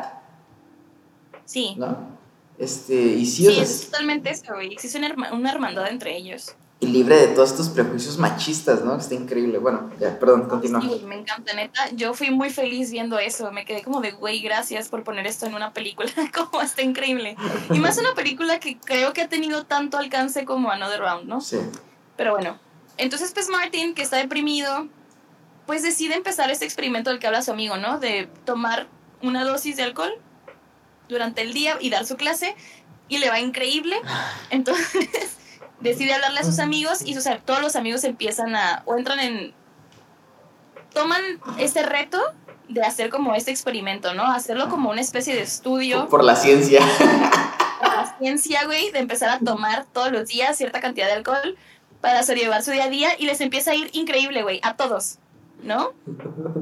Este, pero pues obviamente, pues las cosas les empieza eh, a ir increíble, pero también salen a la luz muchos problemitas, ¿no? O sea, por ejemplo, pues Martin descubre que su esposa le está haciendo infiel. Eh, eh, este otro, que es el psicólogo, descubre que pues su matrimonio está como en un hilo, güey. el otro, que es el pianista, descubre, o bueno, saca como esta onda de que pues está solo, que no ha conseguido pareja. Y al final tenemos al profesor de educación física que pues está en depresión total porque, porque fracasó en su matrimonio, ¿no? Sí. Entonces pues empiezan, obviamente, como todo en la vida, cuando empiezan los excesos y empiezan a subir la cantidad de alcohol para ver a qué tan lejos pueden llegar, las cosas empiezan a salir mal, se empiezan a salir de control y pues deciden pararle. deciden pararle, pero pues sucede lo que bueno, sucede lo que yo pensé que iba a suceder, la neta, con Max Mikkelsen. Bueno, con el personaje de, de Martin. Y es de que uno de los amigos se vuelve alcohólico, ¿no? Que es el profesor de educación física. Tommy. Y pues. ¿Mande? Tommy. Tommy. Tommy se vuelve alcohólico, o más bien se refugia en el alcohol, pues, y pues los amigos se dan cuenta ya muy tarde, ¿no? Hasta que, pues, lamentablemente fallece, se ahoga que, que lo, lo, creo que lo deja un poco implícito, no sé si sea tu, la percepción igual contigo, siento que lo deja un poco implícito si fue un suicidio o si fue un accidente. Bueno, no, mm. implícito, queda la duda. No, yo creo, o sea, yo creo que... Ajá, a ver, dilo, dilo, dilo. No, bueno, es que cuando, cuando van todos juntos al yate, el vato, el, el, el Tommy es el que dice, oigan, pónganse su, su ¿cómo se llama? Su chaleco. Y a él ahí menciona que él no sabe nadar y que por eso siempre usa el chaleco. Y hasta le echan burla, ¿no? Como, como de, güey, ¿cómo eres un profesor de educación física y no sabes nadar? Entonces, cuando él se va solo con su perrita, bueno, su perrito, eh, pues el vato no se pone, no se pone el, el, chaleco salvavidas. Y a mí me hace, o sea, me, me hace cuestionarme como... Porque lo que vemos es ese vato completamente ebrio en el yate aventando el chaleco salvavidas, yéndose al mar con su perrito y de repente vemos al perrito solo en el yate, sin el vato. Corte A, nos enteramos que el vato pues se, se murió, ¿no? O sea, hubo... Entonces a mí se me hace cuestionarme como de, güey, ¿se habrá suicidado? ¿Habrá sido una decisión como consciente dentro de su ebriedad o de su... Bueno, no consciente, pero... ¿Sí me explico? Sí, o sea, o sea, sí, yo creo que sí es un suicidio. ¿eh? O, o, sea, es, es la decisión consciente de tomar, de irse en un barco sin saber nadar mientras estás borracho. Porque Sí, güey, o además, para ese punto, eh, su vida ya está acabada, porque recordemos que lo despiden por llegar borracho a la escuela, ¿no? Entonces, bien. Entonces ya, Claro. como que ya no hay nada que perder. Entonces, pues se va por ahí, ¿no? O sea, se, se va por ese punto. Pero no sé, sí, sí, pues sigue hablando de la película antes de entrar como al... Ah, bueno. Y pues ya el final de Another Round, que ya estamos llegando al final, es creo que es creo que es lo que más me gusta de la película. Porque pues obviamente van al funeral de Tommy, lo despiden, los amigos están muy tristes y deciden, o sea, se preguntan, ¿no? Como de qué haría qué haríamos si Tommy estuviera aquí y se van al restaurante donde empezaron a tomar y se ponen como a recordarlo y a platicar, como a tratar de recrear esa noche, ¿no? en la que decidieron como que hacer todo este experimento. Y resulta que van llegando sus alumnos, ¿no? Los alumnos que están graduados y festejando, entonces salen a felicitarlos. Los alumnos llegan, los reciben con un chingo de, de ganas, muy felices, les ofrecen alcohol y ellos deciden pues ponerse de fiesta con ellos, ¿no? Y sucede lo que en toda la película estuvimos esperando, ¿ah? Max Mikkelsen se pone a bailar en honor a su amigo, ¿no? Sí. Que su amigo siempre le decía como de, no, este güey bailaba increíble en su juventud y no sé qué. Siempre es como un tema recurrente en la película, y, pero nunca lo vemos bailar. Y al final, pues él para despedir a su amigo y, y honorarlo, se pone a bailar y a beber y a una fiesta, ¿no? Tanto así que se avienta al final al, al lago en esta toma preciosa de él así en el aire como un pájaro volando, güey. Me encanta, güey. Me, me tomó por sorpresa, la neta, a mí ese Ah, final tan esperanzador, güey, sí me tomó por sorpresa. Fue algo muy gratificante de ver. No, ahí contraste bien cabrón con la otra película, ¿no? O sea, aquí termina una nota luminosa hasta, hasta arriba, ¿no? Pero... Aquí Winterberg es así como de, ah, ¿creías que ibas a, sufrir? Pues no. No, o sea, mira, o sea, hay tantas cosas que comentar de Druk, de, de, de Last Round. No, es, es Another Round, Another Round. Y, y quiero empezar con la cita con la que empieza, ¿no? Porque, eh, o sea, no puede empezar de mejor forma porque empieza citando a Kierkegaard. Entonces ya, ahí, en ese punto ya me ganó a mí, ¿no? O sea, es como que, güey. Y, y dice, ¿qué es la juventud? Un sueño. ¿Qué es el amor? El contenido de ese sueño. ¡Ay! ¿Sabes? Hugo fan grilleando. Sí, sí, sí, no, bien machín. Este, pero no, y, y empieza con esta secuencia de los jóvenes eh, daneses poniéndose una mega pedota y haciendo un desmadre en la Ay, ciudad. güey, jugar eso, lo que están jugando. Sí, no, no, y aparte el montaje está increíble, o sea, me encanta, me- se siente tan enérgico, este, Sí. Tan fluido, como que lo ves, güey, y dices como que yo quiero estar en esa peda, ¿no? O sea, está, está increíble, está increíble. Este, eh, eh, aunque sí me pregunto cómo pueden beber tanto alcohol, o sea, tal vez yo soy un viejito, pero, o sea, sí, sí es como una tomadera increíble, ¿no? Pero, o sea, y ahí empieza como este concepto de la juventud, ¿no? O sea, una juventud liberada, una juventud que habla como, o sea, la juventud es esto, ¿no? Desenfreno, este, eh, eh, esta capacidad de beber, tomar y que nada te importe y, y- y como que vivir las emociones al límite y lo que sea, ¿no? Entonces, o sea, y, y la segunda parte del, del quote, de la cita, de que qué es el amor, el, el contenido de este sueño, pues lo puedes ver reflejado al principio en la vida de, de, de este Martin, ¿no? Del, del personaje de Matt Mikkelsen, porque pues su vida amorosa está destruida, o sea, su matrimonio está roto y él no se ha dado cuenta. Y ya no está viviendo en esta juventud hipotética de la que estamos hablando, ¿no? Ujú. Y, y, y entonces como ya no está en esta juventud, pues ya no tiene el contenido del, del sueño, ¿no?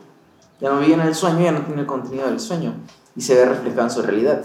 Entonces, o sea, no sé, como que, o sea, yo, yo lo tripié así, igual la, la gente lo tripió de otra forma, igual la gente ni vio la, el quote del principio, pero creo que, o sea, a mí sí me abrió como un camino de pensamiento hacia por dónde irme, ¿no? Con la película.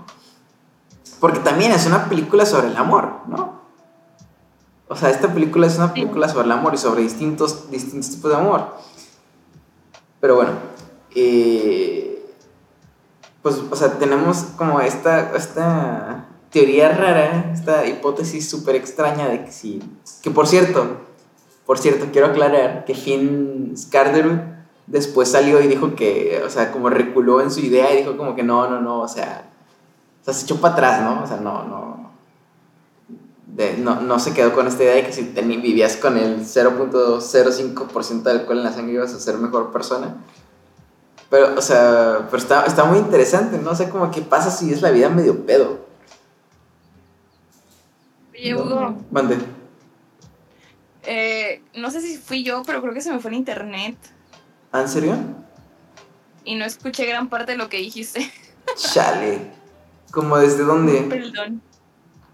Eh, me quedé en, en, la quote de Kierkegaard. Ajá. O sea, como al final que decías, no sé si fui yo o si la gente como que sí lo tripió y ya ahí como que se cortó y no te escuché nada. Chale, a ver, es que no sé, no sé si fui... No sé si fui yo, pero ¿ya me escuchas bien? Yo. ¿Mande? Creo que fui yo, está bien. Ah, ok. Vale. Bueno, entonces este... No, ya, no sé, se me fue el pedo. Eh, no, no te preocupes. O sea, igual y si fui yo, no sé. Pero bueno, continuamos. igual si, si pasa algo, dime. Si ya no me escuchas bien o lo que sea. Es que te estuve diciendo, pero creo que no me escuchabas. Ah, ¿en serio? Digo, por eso tal vez. ¿Eh? Antes tal vez sí fuiste tú, ¿no? Sí, porque sí te estoy diciendo como de ahí, no te estoy escuchando y así, pero creo que sí fui yo entonces. bueno. Bueno, entonces, este. Un perdón, sorry. Un perdón. Dos peldones, por favor. No perdones. entonces, este. Pues nada, entonces tenemos esta hipótesis loquísima de que si, si vives medio pedo, pues eh, vives a toda madre, ¿no? Y, y, y, pues parece que sí, ¿no? En un principio. Y de hecho parece tanto que sí, que, que nunca, nunca, nunca reniega de esto Winterberg en la película, ¿no? Más bien es la misma humanidad, la misma, el mismo deseo de querer experimentar más la vida como en esta desinhibición, que, que este, lo que hace que, que pues termine mal, ¿no? De, de, muchas formas. Aunque de, de, muchas otras termina bien, ¿no? O sea, porque se descubre, o sea, por ejemplo, el personaje de, de Martin, ¿no? O sea, descubre lo de su esposa, pero al final pues se dicen que se extrañan, ¿no? O sea, termina como en una nota positiva. Y pues que termina en su lamentable um, pues fallecimiento. Pero por otro lado está ellos, ¿no? O sea, está Martin y está, creo que se llama Nikolai. Sí, Nikolai. ¿Y el otro? el otro es este... Eh, Peter. ¿Dónde? Peter. Peter. O sea, y por otro lado, ellos aprenden a vivir, ¿no? Aprenden a agarrarle otra vez el sentido a la vida. O sea, tanto así que. Porque siento que pasan cosas bien simbólicas, ¿no? O sea, Martin puede regresar con su esposa. Su esposa le dice que si lo quiere y lo extraña, que lo quiere volver a intentar y hasta le dice, ¿no? Como, I think Tommy's rooting for us, ¿no? O sea, de que, creo que creo que a Tommy le gustaría vernos juntos otra vez. Y el otro, el pianista, encuentra como a una persona con la que puede compartir su vida. Este, el psicólogo está bien con su esposa. O sea, como la neta es que termina de una forma muy bonita, ¿no? Y ellos aprenden a valorar y amar la vida y a celebrarla. Y así es como termina a raíz de, pues, una tragedia tan tan fea como es perder a un amigo tan cercano, ¿no? Y de una forma, o sea, de la forma en la que lo perdieron. Y eso es lo que a mí me gusta mucho el final, güey. que es así como super bittersweet y no te haces, no te deja un mal sabor de boca. Sí. O sea, el, el alcohol es la respuesta. Güey, güey, el alcohol es la respuesta. si no teníamos este, una razón que dar para nuestro alcoholismo, ay, en potencia, esta es gracias, Winterberg. No, pero sí, o sea, eso es lo que más me gusta de la película, pues, que, que lejos de irse por esta onda de criticar en los excesos y el alcohol y, o sea, lejos de, irse por ahí, pues te da a entender como un güey, lo único que necesitas es disfrutar la vida, ¿no? Y llevártela leve y valorar lo que tienes. What a life. What a life. No, o sea, sí, sí hay una cuestión acá bien kierkegaardiana. Porque dice Kierkegaard, ¿no? O sea, perdón, o sea, no he leído todo de Kierkegaard, o sea, le- realmente he leído un libro y porque me cuesta un montón entenderle, es súper complicado. Bueno, he leído dos, he leído dos, he leído Diario de un seductor y, y El Tratado de la Desesperación. Este, pero dice Kierkegaard que los humanos somos una síntesis de contrariedades, ¿no? Esa frase a mí me cambió la vida para siempre, sin exagerar, sin, sin, sin Twitter del hashtag es de mamador. porque, porque me hizo entender muchas cosas, o sea, la neta es que somos, somos, este, somos una síntesis de contrariedades, o sea, no, no somos congruentes en todo lo que hacemos porque nos es humanamente imposible. Tanto así que nuestra propia incongruencia se vuelve congruente con nosotros, ¿no? O sea, es algo, es un pedo bien loco, pero es la neta, o sea, no, no, este... O sea, yo, por ejemplo, ¿no? Que le echo tanto el capitalismo y lo que sea, pero pues, pues trabajo en la industria más capitalista que existe, ¿no? Que es el cine. Güey, ya sé. Es bien contradictorio acá. Súper triste, ¿no? O sea, yo, o sea, yo digo, que obviamente quiero salir de esto en algún punto, lograr que el cine sea algo más bonito, digo, como esto, pero pues, pues uno hace lo que puede, ¿no? O sea, no sé, no sé, ya veremos. Pero, eh, otro tema, ¿no? Pero, o sea, somos una síntesis de contrariedades. Y aquí, aquí ves eso, ¿no? O sea, ves eso en, en el sentido de que tienes un hombre ya como apagado, como muerto en vida, que lo revive el alcohol, o sea, el alcohol, o sea, un veneno, porque el alcohol es un veneno, son toxinas que nos metemos al cuerpo. Lo revive y revive su vida, y tanto, así que al punto de que su esposa llora después de que tienen relaciones, porque es como, oye, nos, me- es que nos extrañaba, ¿no? Mm. O sea, como siento, sentí que estábamos muertos y ahora estamos, estamos vivos. ¿Qué pasó, no? O sea, Fuerte, y este mismo brebaje mágico que, que revive la vida de este hombre, lo empieza a consumir y lo lleva a un punto de no retorno en el que se entera de la verdad, ¿no? Que cosa que él ya sabía y que no quería afrontar. O sea, ya lo sabía porque él llega súper pedísimo y dice, tú, ¿y tú te estás divirtiendo con alguien más? O sea, ya lo sabe. Y es el alcohol el que le da como este valor para, para, para decirlo, ¿no? Para, para ponerlo en palabras. Oh. O sea, está bien loco ese pedo.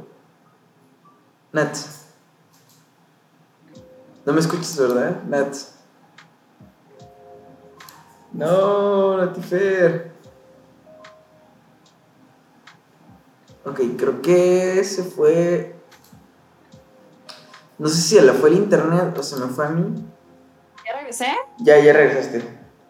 Sorry, creo que sí es mi internet el que está fallando mucho. No, no te preocupes. Este. No, nada, decía, o sea, decía lo de. Lo de. Lo de. el- si me acaba de llegar tu mensaje. De que tu internet está valiendo. ¿Sigues, ¿sigues ahí o, o te desapareciste? A ver, aquí estoy. Ah, ok. No, que nomás decía lo, lo de. Lo de cómo el alcohol, o sea, es, es una be- bebida maldita y una bebida bendita al mismo tiempo, ¿no? En esta película. Sí, sí. Pues es que es un desinhibidor, güey. A final de cuentas.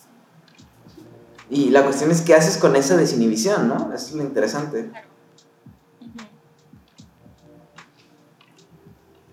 No, y también hasta qué punto llegas, ¿no? Sí. O sea, porque, por ejemplo, todos los amigos cuando se dieron cuenta de hasta qué punto estaban llegando del exceso decidieron parar. Y el único que no pudo fue Tommy, ¿no? Pero es que Tommy ya no tenía nada que, que- por qué vivir, ¿no? Exacto, porque Tommy ya no le quedaba nada que perder, güey. Y todos los demás sí tenían algo por lo que seguir viviendo, ¿no? Y, y, por ejemplo, en este caso, pues Martin, el, el darse cuenta que su esposa le fue infiel y que estaba perdiendo a su familia, fue lo que lo hizo desistir, ¿no? El psicólogo, que creo que es Nikolai, Sí, Nicolai. ¿no? O sea, el ver que su esposa se había ido a la casa de su mamá o de su hermana, algo así, con sus hijos, y el saber de que no iba a regresar hasta que ese güey se comportara, lo hizo desistir. Peter, eh, no me acuerdo cuál es la razón de Peter, creo que nomás porque sus amigos ya no. Es porque se muere el otro, ¿no? Sí, o sea, pero eh, como que ese es el peligro de cuando juegas con cositas así del, del tipo, ¿no? La neta, no sé, a mí me gusta mucho la película. O sea, Siento que. Güey, yo la neta, cuando, cuando me, me dispuse a ver la película, yo estaba preparada para ser destruida emocionalmente. O sea, yo eh, solo había visto The Hunt de Winterberg. Y dije, güey, una película que habla sobre el alcohol y la depresión, verga. Como, me acuerdo que pospuse verla durante varios días porque dije, quiero verla en un momento en el que neta me vaya a destruir y que me sea beneficioso destruirme, güey. y la vi y sí está triste, pero me dejó un muy buen sabor de boca. O sea, terminé contenta, güey. Terminé contenta y con esperanza en la vida. Te juro que dije, güey, sí se puede. O sea, solo necesito una chevecita ah, y ponerme a bailar. That's all I need. no, y está bien loco, ¿no? Porque es lo que le dicen al alumno con ansiedad. Como que, ay, pues Sí. toma, ¿no? O sea, toma para que te desinhibas. Y lo logras, Y lo güey. logra. Güey, tal vez esa era la clave. Ah, debimos de haber ido pedos a nuestros exámenes. Mañana, mañana voy a ir para el trabajo. Güey, mañana yo también voy a ir pedo al trabajo, qué pedo. Antes de llegar me voy a echar unos tres traguitos de whisky, Uf. haga. No me va a estar bien todo el día, ¿no? Ándale, para rendir. Para rendir. No, o sea. No, o sea, y aquí hay algo muy interesante, ¿no? Que no hemos dicho. Seguramente ya saben nuestros podcast escuchas. Y si no, pues ahí les va. Esta película estaba planeado que saliera la hija de Winterberg, ¿no? Que fuera parte, Órale. fuera parte del cast. Pero durante el rodaje tuvo un accidente y se murió. No, ¿Qué? o ¿Tú sea, no sabía eso? Sí, sí, sí. O sea, la hija, o sea, la hija de Winterberg tenía un papel en la película. Y se murió en el rodaje, o sea, iba, o sea, durante el rodaje iba en un, iba en, la- en un carro, no sé si con su mamá o con alguien, tuvieron un accidente y, y- y falleció. Entonces dice, dice, dice Winterberg que la película fue lo que lo pudo sacar a flote, lo que evitó que él se, hundi- se hundiera como en depresión. Y de hecho muchos de los chavos que salen son, son compañeros o eran compañeros de escuela de, de esta muchacha, ¿no? No, te juro que se me puso la piel chinita. Sí, y, o sea, y eso le da otra dimensión a la película, ¿no? O sea... No, cañón, güey. Con razón está, güey, y... Ay, me dejaste sin palabras. O sea, con razón, la película se nota que está hecha con el corazón, güey. Sí, se sí, sí. nota. Lo sientes. Y qué curioso, o sea, ya sabiendo este dato, qué curioso que es una... La película a mí se me hace una celebración a la vida, güey. Ujú. O sea, qué curioso que una película que surge a raíz de un accidente tan trágico como es perder a un hijo, trate sobre celebrar la vida, ¿no? Y es- wow, oh, la virga. Y es que, Oh, me como es que otra vez, como dice Kierkegaard, somos una síntesis de contradicciones, ¿no? Y creo que más perfecto no lo pudo haber explayado el señor Winterberg, ¿no? Güey, qué bonita persona es Winterberg. No, la verdad es que, o sea, sí, y, y- y ve, o sea, saca todo esto, o sea, porque creo que te- sí tenía como una idea más oscura con la película, y, y así como dice, a partir de la muerte de su hija, pues se vuelve un- algo más luminoso, ¿no? Encuentra otra dimensión, y se nota porque es una película llena de tragedia, pero llena de felicidad, es una, es una celebración bien rara, ¿no? Sí, sí, sí. Es, es una celebración así como al Ta- estar vivo, güey. Tanto así que cuando muere Tommy, pues después del duelo y de un proceso de duelo corto, pues ahí celebra, ¿no? Celebra, es como, pues estamos vivos. Vamos a bailar, vamos a, a disfrutar. Porque se ven contrastados con la energía que traen estos, los chavos, ¿no? Con la vida y la energía que traen ellos.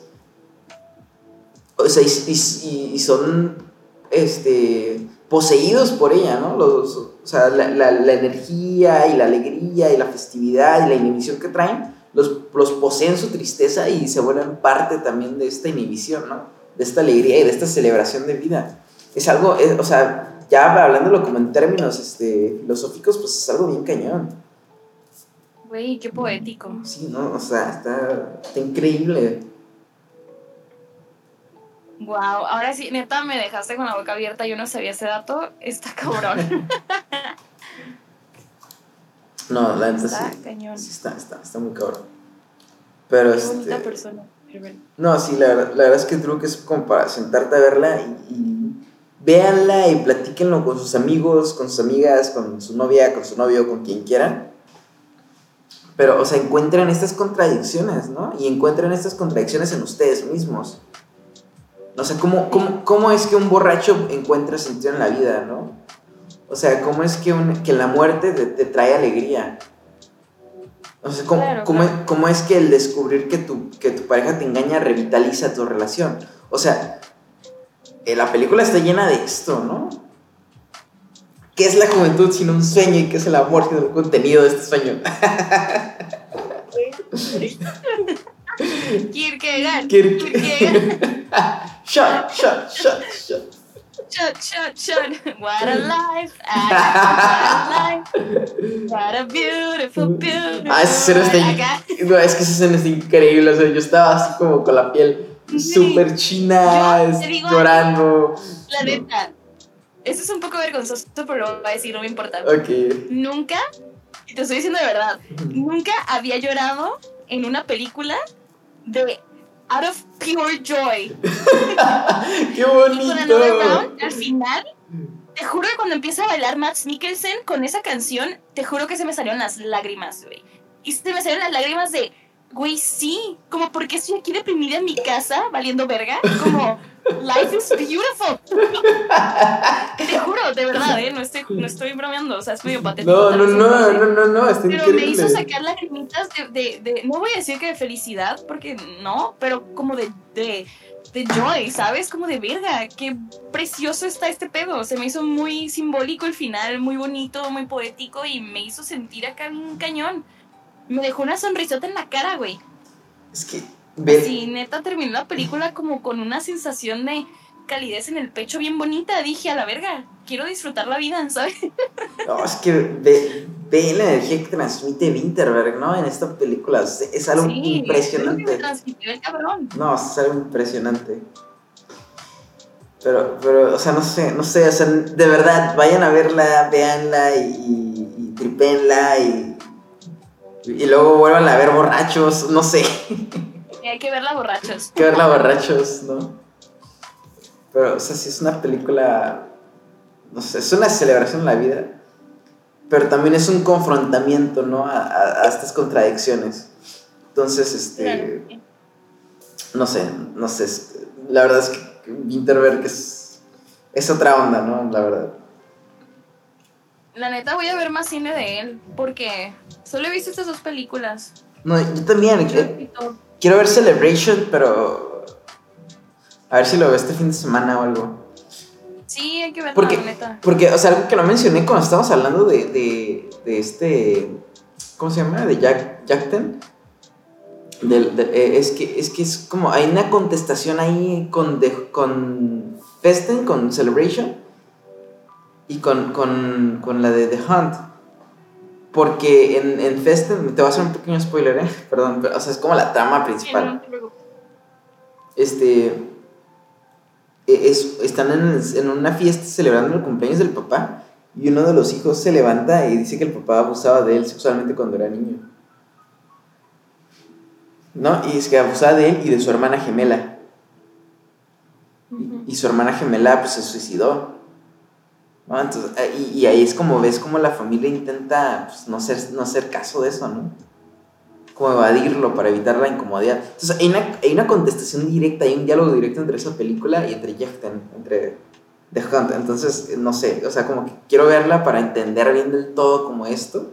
Porque creo que sí hay como algo muy interesante ahí, ¿no? Pero pues bueno, era como un dato curioso ahí al aire. Pero bueno. Sí, para verla entonces. Sí, sí, sí. Pero este, pero bueno, no sé, o sea, no sé, o sea, está increíble. no, la, la, verdad es que... Sí, no, la neta. Sí. malditos daneses, no, nada, más. Güey, la neta está bien chingón el cine de estos güey. Y más porque creo que una de las cosas que me gustan mucho de, de las movies que, de las que estamos hablando ahorita es que todo se siente bien natural, ¿no? O sea, lo mencionábamos en The Hunt y creo que también es el caso con Another Round. Sientes como que estás viendo personas en su día a día. o sea, como son personas relatable, todo está como muy natural, muy muy, este, o sea, sí, las situaciones que les pasan son extraordinarias, pero también no está tan alejado de lo que te podría pasar a ti o a mí, ¿no? Sí. Y eso es algo que también me gusta mucho y creo que por lo mismo te mueve tantas cosas, ¿no? O sea, aparte de que están súper bien contadas y que, o sea, las dos historias están muy bien contadas y creo que los temas que toca están muy bien expuestos eh, y, te invita a una reflexión que la neta es que no todas las películas lo hacen. O sea, hay películas muy buenas que sinceramente no te invitan a una reflexión, güey, ¿no? Y esas sí lo hacen. Pero me gusta mucho esta naturalidad con la que Winterberg cuenta sus historias. Se me hace algo muy, no sé, como muy especial, muy único. Es que es muy confrontativo, o sea, y, no te, y lo mejor es que no te das cuenta de eso. O sea, es tan absorbente Sí, con su historia. te das cuenta de que te está haciendo cuestionarte todos tus... Sí, no, yo, yo creo que está como la magia de Winterberg. Porque, o sea, no te- no- que no, sin que te des cuenta, te, te mete ahí el cuestionamiento y es como ¡ah! No sé, no, no, me encanta, me encanta, la verdad. Pero, pero este. Pues no sé, o sea, no sé. Pues la neta, Winterberg creo que es un director que vale la pena. O sea, voy a ver más películas de él y, güey, lo próximo que saque, sí lo voy a ver, que- sin ver, Que- que por sin cuestionar, sin preguntar acá. No, que por cierto, ah, ahora que sí, sí supiste, ¿no? Que, que Leonardo DiCaprio, la productora de DiCaprio compró los derechos para hacer La- Last Round en, en versión gringa. No, quiero, Sí, quiero verla. no quiero. No, yo quiero verla porque quiero ver. O sea, qui- o sea, quiero ver. ¿Quieres? Sí, pero te voy a decir por qué. O sea, bajo el- los, los sesgos gringos y bajo el espejismo del éxito comercial o, o festivalero que está teniendo esta película, quiero ver cómo lo interpretan los gringos. ¿Sabes? Fíjate que justo por esa razón yo no la quiero ver, o más bien sí la voy a ver, güey, la voy a ver, pero no quiero que salga, porque, digo, la película por sí sola no necesita un remake, No, o sea, la neta no. está increíble, no lo necesita, pero el hecho de que los gringos vayan a meter su cuchara y le vayan a meter sus pinches valores y sus cosas, y siento que le va a quitar un chingo de esencia a la película. Claro, claro que lo Y va a quedar un bodrio, güey. Claro que lo hacer. Yo la verdad no le tengo nada de fe y me, me gustaría que no le hicieran, pero pues... No, obviamente, o sea, yo, yo odio que lo vayan a hacer, pero porque como dijo Wu Jung Ho, ¿no? O sea, en cuanto te saltas esta, esta pared de los, de los subtítulos del lenguaje extranjero, descubres otro mundo, ¿no? Claro. Y, Sí. y- y eso es lo, lo impresionante y lo bonito del cine, que, o sea, es gente que está hablando danés, yo en mi vida voy a aprender a hablar danés, o sea, yo no sé nada de danés, pero me transmiten tantas cosas, o sea, con miradas, con palabras que no entiendo, viendo el subtítulo, viendo la imagen, o sea, me, me hacen llorar, me hacen reír, está increíble eso, ¿no? Pero, pero, y, y, y precisamente aquí viene lo interesante, porque, o sea, es, para mí es partir del cuestionamiento de por qué tenemos que hacer esto gringo. Otra vez, es el... ah, ah, perdón, perdón, perdón, pero es el capitalismo, ¿no? Es como si esto es Pues exitoso es. allá, hay que hacerlo exitoso aquí también, ¿no? Porque te puedo asegurar que si no hubiera ganado el Oscar a Mejor Película Extranjera, no hubiera pasado esto. No, y, y, y, o sea, y, me podrán decir lo que quieran, pero en cuan- cuanto, cuando Woo Jung-ho ganó el, el, el Oscar el año pasado, uno, hizo, hizo la serie de su otra película, la de Snowpiercer, para Netflix. ¿no? Ah, perdón, Snowpiercer, ajá. Y, y le, le, le, le empezó a desarrollar esta serie de Parasite, gringa, que todavía no ha salido. O sea, vean, vean, o sea, es un chiste, ¿no? O sea, es- Sí. es, es un chiste, es, puro dinero, o sea, para, o sea, ¿para qué lo vas a hacer? No, o sea, pero bueno. O sea, para, para mí es... Sí, pues están aprovechando de este fenómeno que existe ahorita. De. Porque yo sí lo he notado que últimamente. Y últimamente estoy hablando como de los últimos 3, 4 años. Se ha. Ha sido más escuchado el cine extranjero, ¿no? O el Sí. cine más allá de Estados Unidos. Y lo cual me parece chido, o sea, se me hace algo muy padre porque la neta hay películas increíbles que necesitan ser como más reconocidas. Pero también está esta otra parte, ¿no? Que es lo que dices, como de, güey, todos los remakes que se van a hacer, las series, güey, las extensiones de las historias, que el spin-off, que esto, que lo... Güey, qué hueva. Pues, es, que, es que no será... No, sí, y es que no será que la, la, lo, lo de Hollywood, o sea, el cine gringo ya piensas, no, pues, o sea, no es crítica, ¿eh? Nomás estoy hablando de realidades. O sea, no será que el cine gringo es, ay, pues piensas, ay, los Avengers, ¿no? O sea, la nueva película de que- superhéroes, o el nuevo remake de Jurassic Park, o el nuevo remake de este, Toy Story 5, no sé, lo que quieras. O sea, es lo que piensas, ¿no? Y entonces, ¿dónde, o sea, Lo que hacen, güey. sí, y es lo que Digo, hacen. si hay buen cine, si hay No, buen claro. cine independiente o semi-independiente americano, Claro, claro. pero pues lo que reconoces en putiza son ese tipo de Porque películas. es lo que está financiado. Es lo que está financiado, es lo que tiene ah, un backup de, de campañas atrás, de mucho dinero para, para, para publicidad.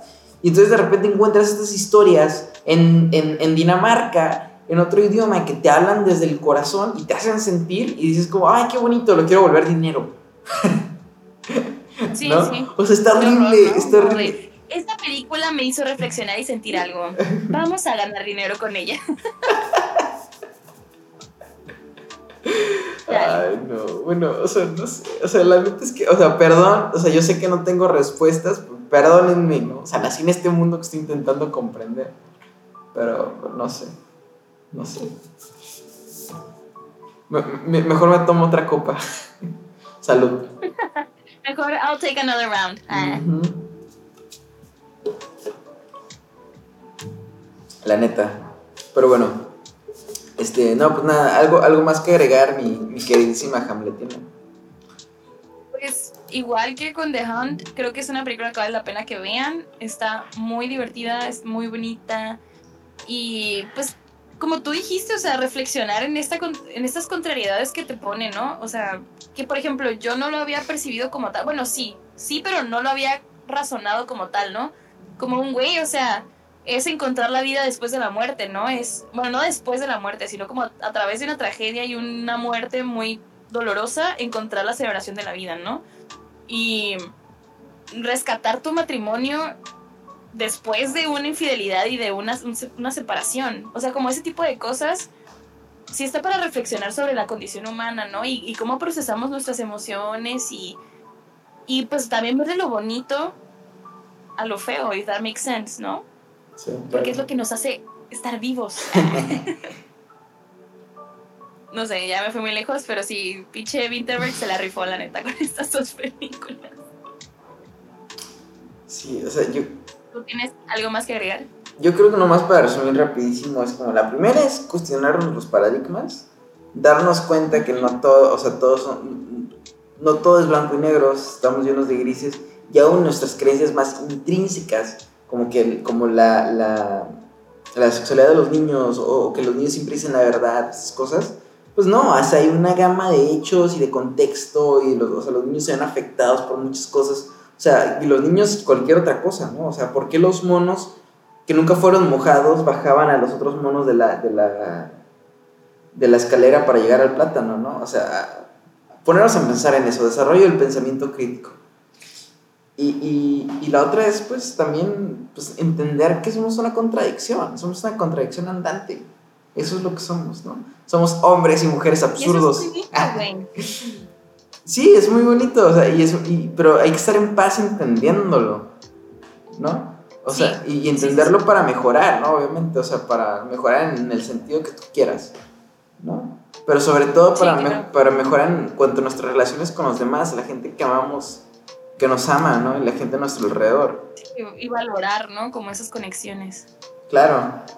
Este, eh, y, y pues nada, o sea, hay que, o sea, ahora sí, pónganse una peda de vez en cuando, no sé. O, o sea, güey, qué, qué, qué ver- Oye, luego qué vergüenza porque mis papás de repente escuchan estos podcasts y ya no sé qué piensan de mí.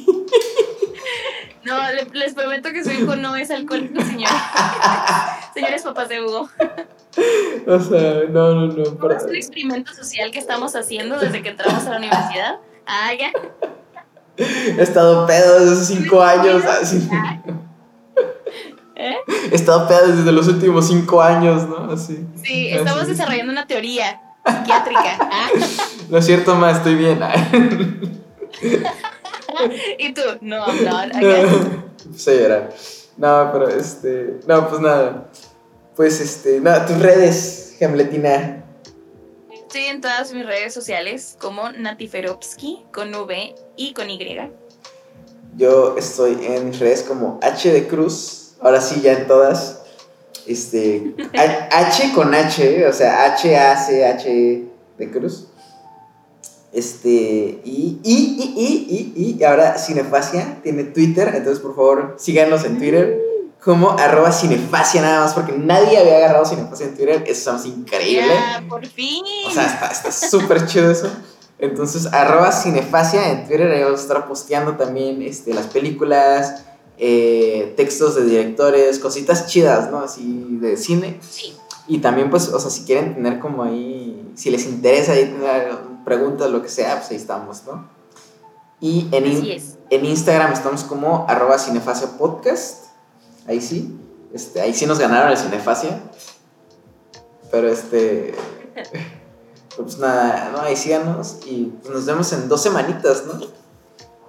Sí, en dos semanitas nos vemos y les anunciaremos el tema del siguiente podcast por medio de Instagram y de Twitter Así que para síganos. que puedan ver las películas con nosotros en caso de que quieran hacerlo, para que no se spoilen. Este, y pues acuérdense también que estamos en YouTube como Cinefasia, igual. Estamos en Spotify como Cinefasia también. Y pues nada, o sea, déjenos, coméntenos si les interesa, si, si están escuchando esto. Eventualmente prometemos mejorar el audio de, Sí. los, de los podcasts. It's gonna happen, no desesperen. No, o sea, perdónenos, ahorita yo me vine de viaje, estoy en otra ciudad, me vine así de un día para otro. Este, como que no, no, no. No, pasa nada. Sí, o sea, pero no sé, voy a ver si consigo un micrófono barato o algo aquí para que se escuche mejor y sin tanto eco, porque está horrible. O sea, porque aparte, pues el hotel, de- el internet del hotel está horrible, entonces estoy en la oficina. No me he ido de la oficina, aquí estoy. Vea, Ya, y pa- luego sigue trabajando. Para que, pa' que vean, lo- ¿no? o sea, ponen todo en el podcast. aguante, aguante. Y este, ay, claro, o sea, perdón, quiero mandar saludos a Angie, a mi novia, porque me pidió que le mandara saludos. Hola, Entonces, este, Angie. mi amor, te extraño mucho, te amo. Ay, que por cierto, Angie hace unos postres Ah, deliciosos. sí, así como no, anuncios parroquiales, ¿no? O sea, anuncios parroquiales. si, si les gusta el pan, si, Sigan los postres de Angie. si ¿eh? les gusta el pan, si les gustan los postres ricos, sigan a, a Atelier en Instagram y pídanle unos roles, los roles están deliciosos. Si son este, Sí, si son gente más sana, pues busquen sus este sus ¿cómo se llama? Tiramisus keto y sus mousse keto en en ahí en su página y tienen los mercados donde los están vendiendo y pues este, acuérdense Atelier, ¿no? en Instagram. Qué rico. Pero bueno, pues nada, Nats este Un gusto, un Hugo. gusto. Ya te extrañaba. Yo también. Una disculpa por mi internet. Creo que se me fue varias veces. Pero bueno, aquí seguimos. Ah, hicimos así, este, aguante cinefasia. Eh, eh, Aguante, eh. Cinefasia. Otra ¿cómo, cómo es este? Como el de cántico de para tomar, no sé, no me sé uno. Ay, no me acuerdo, ¿Te güey. No me acuerdo, pero sí está bien chido.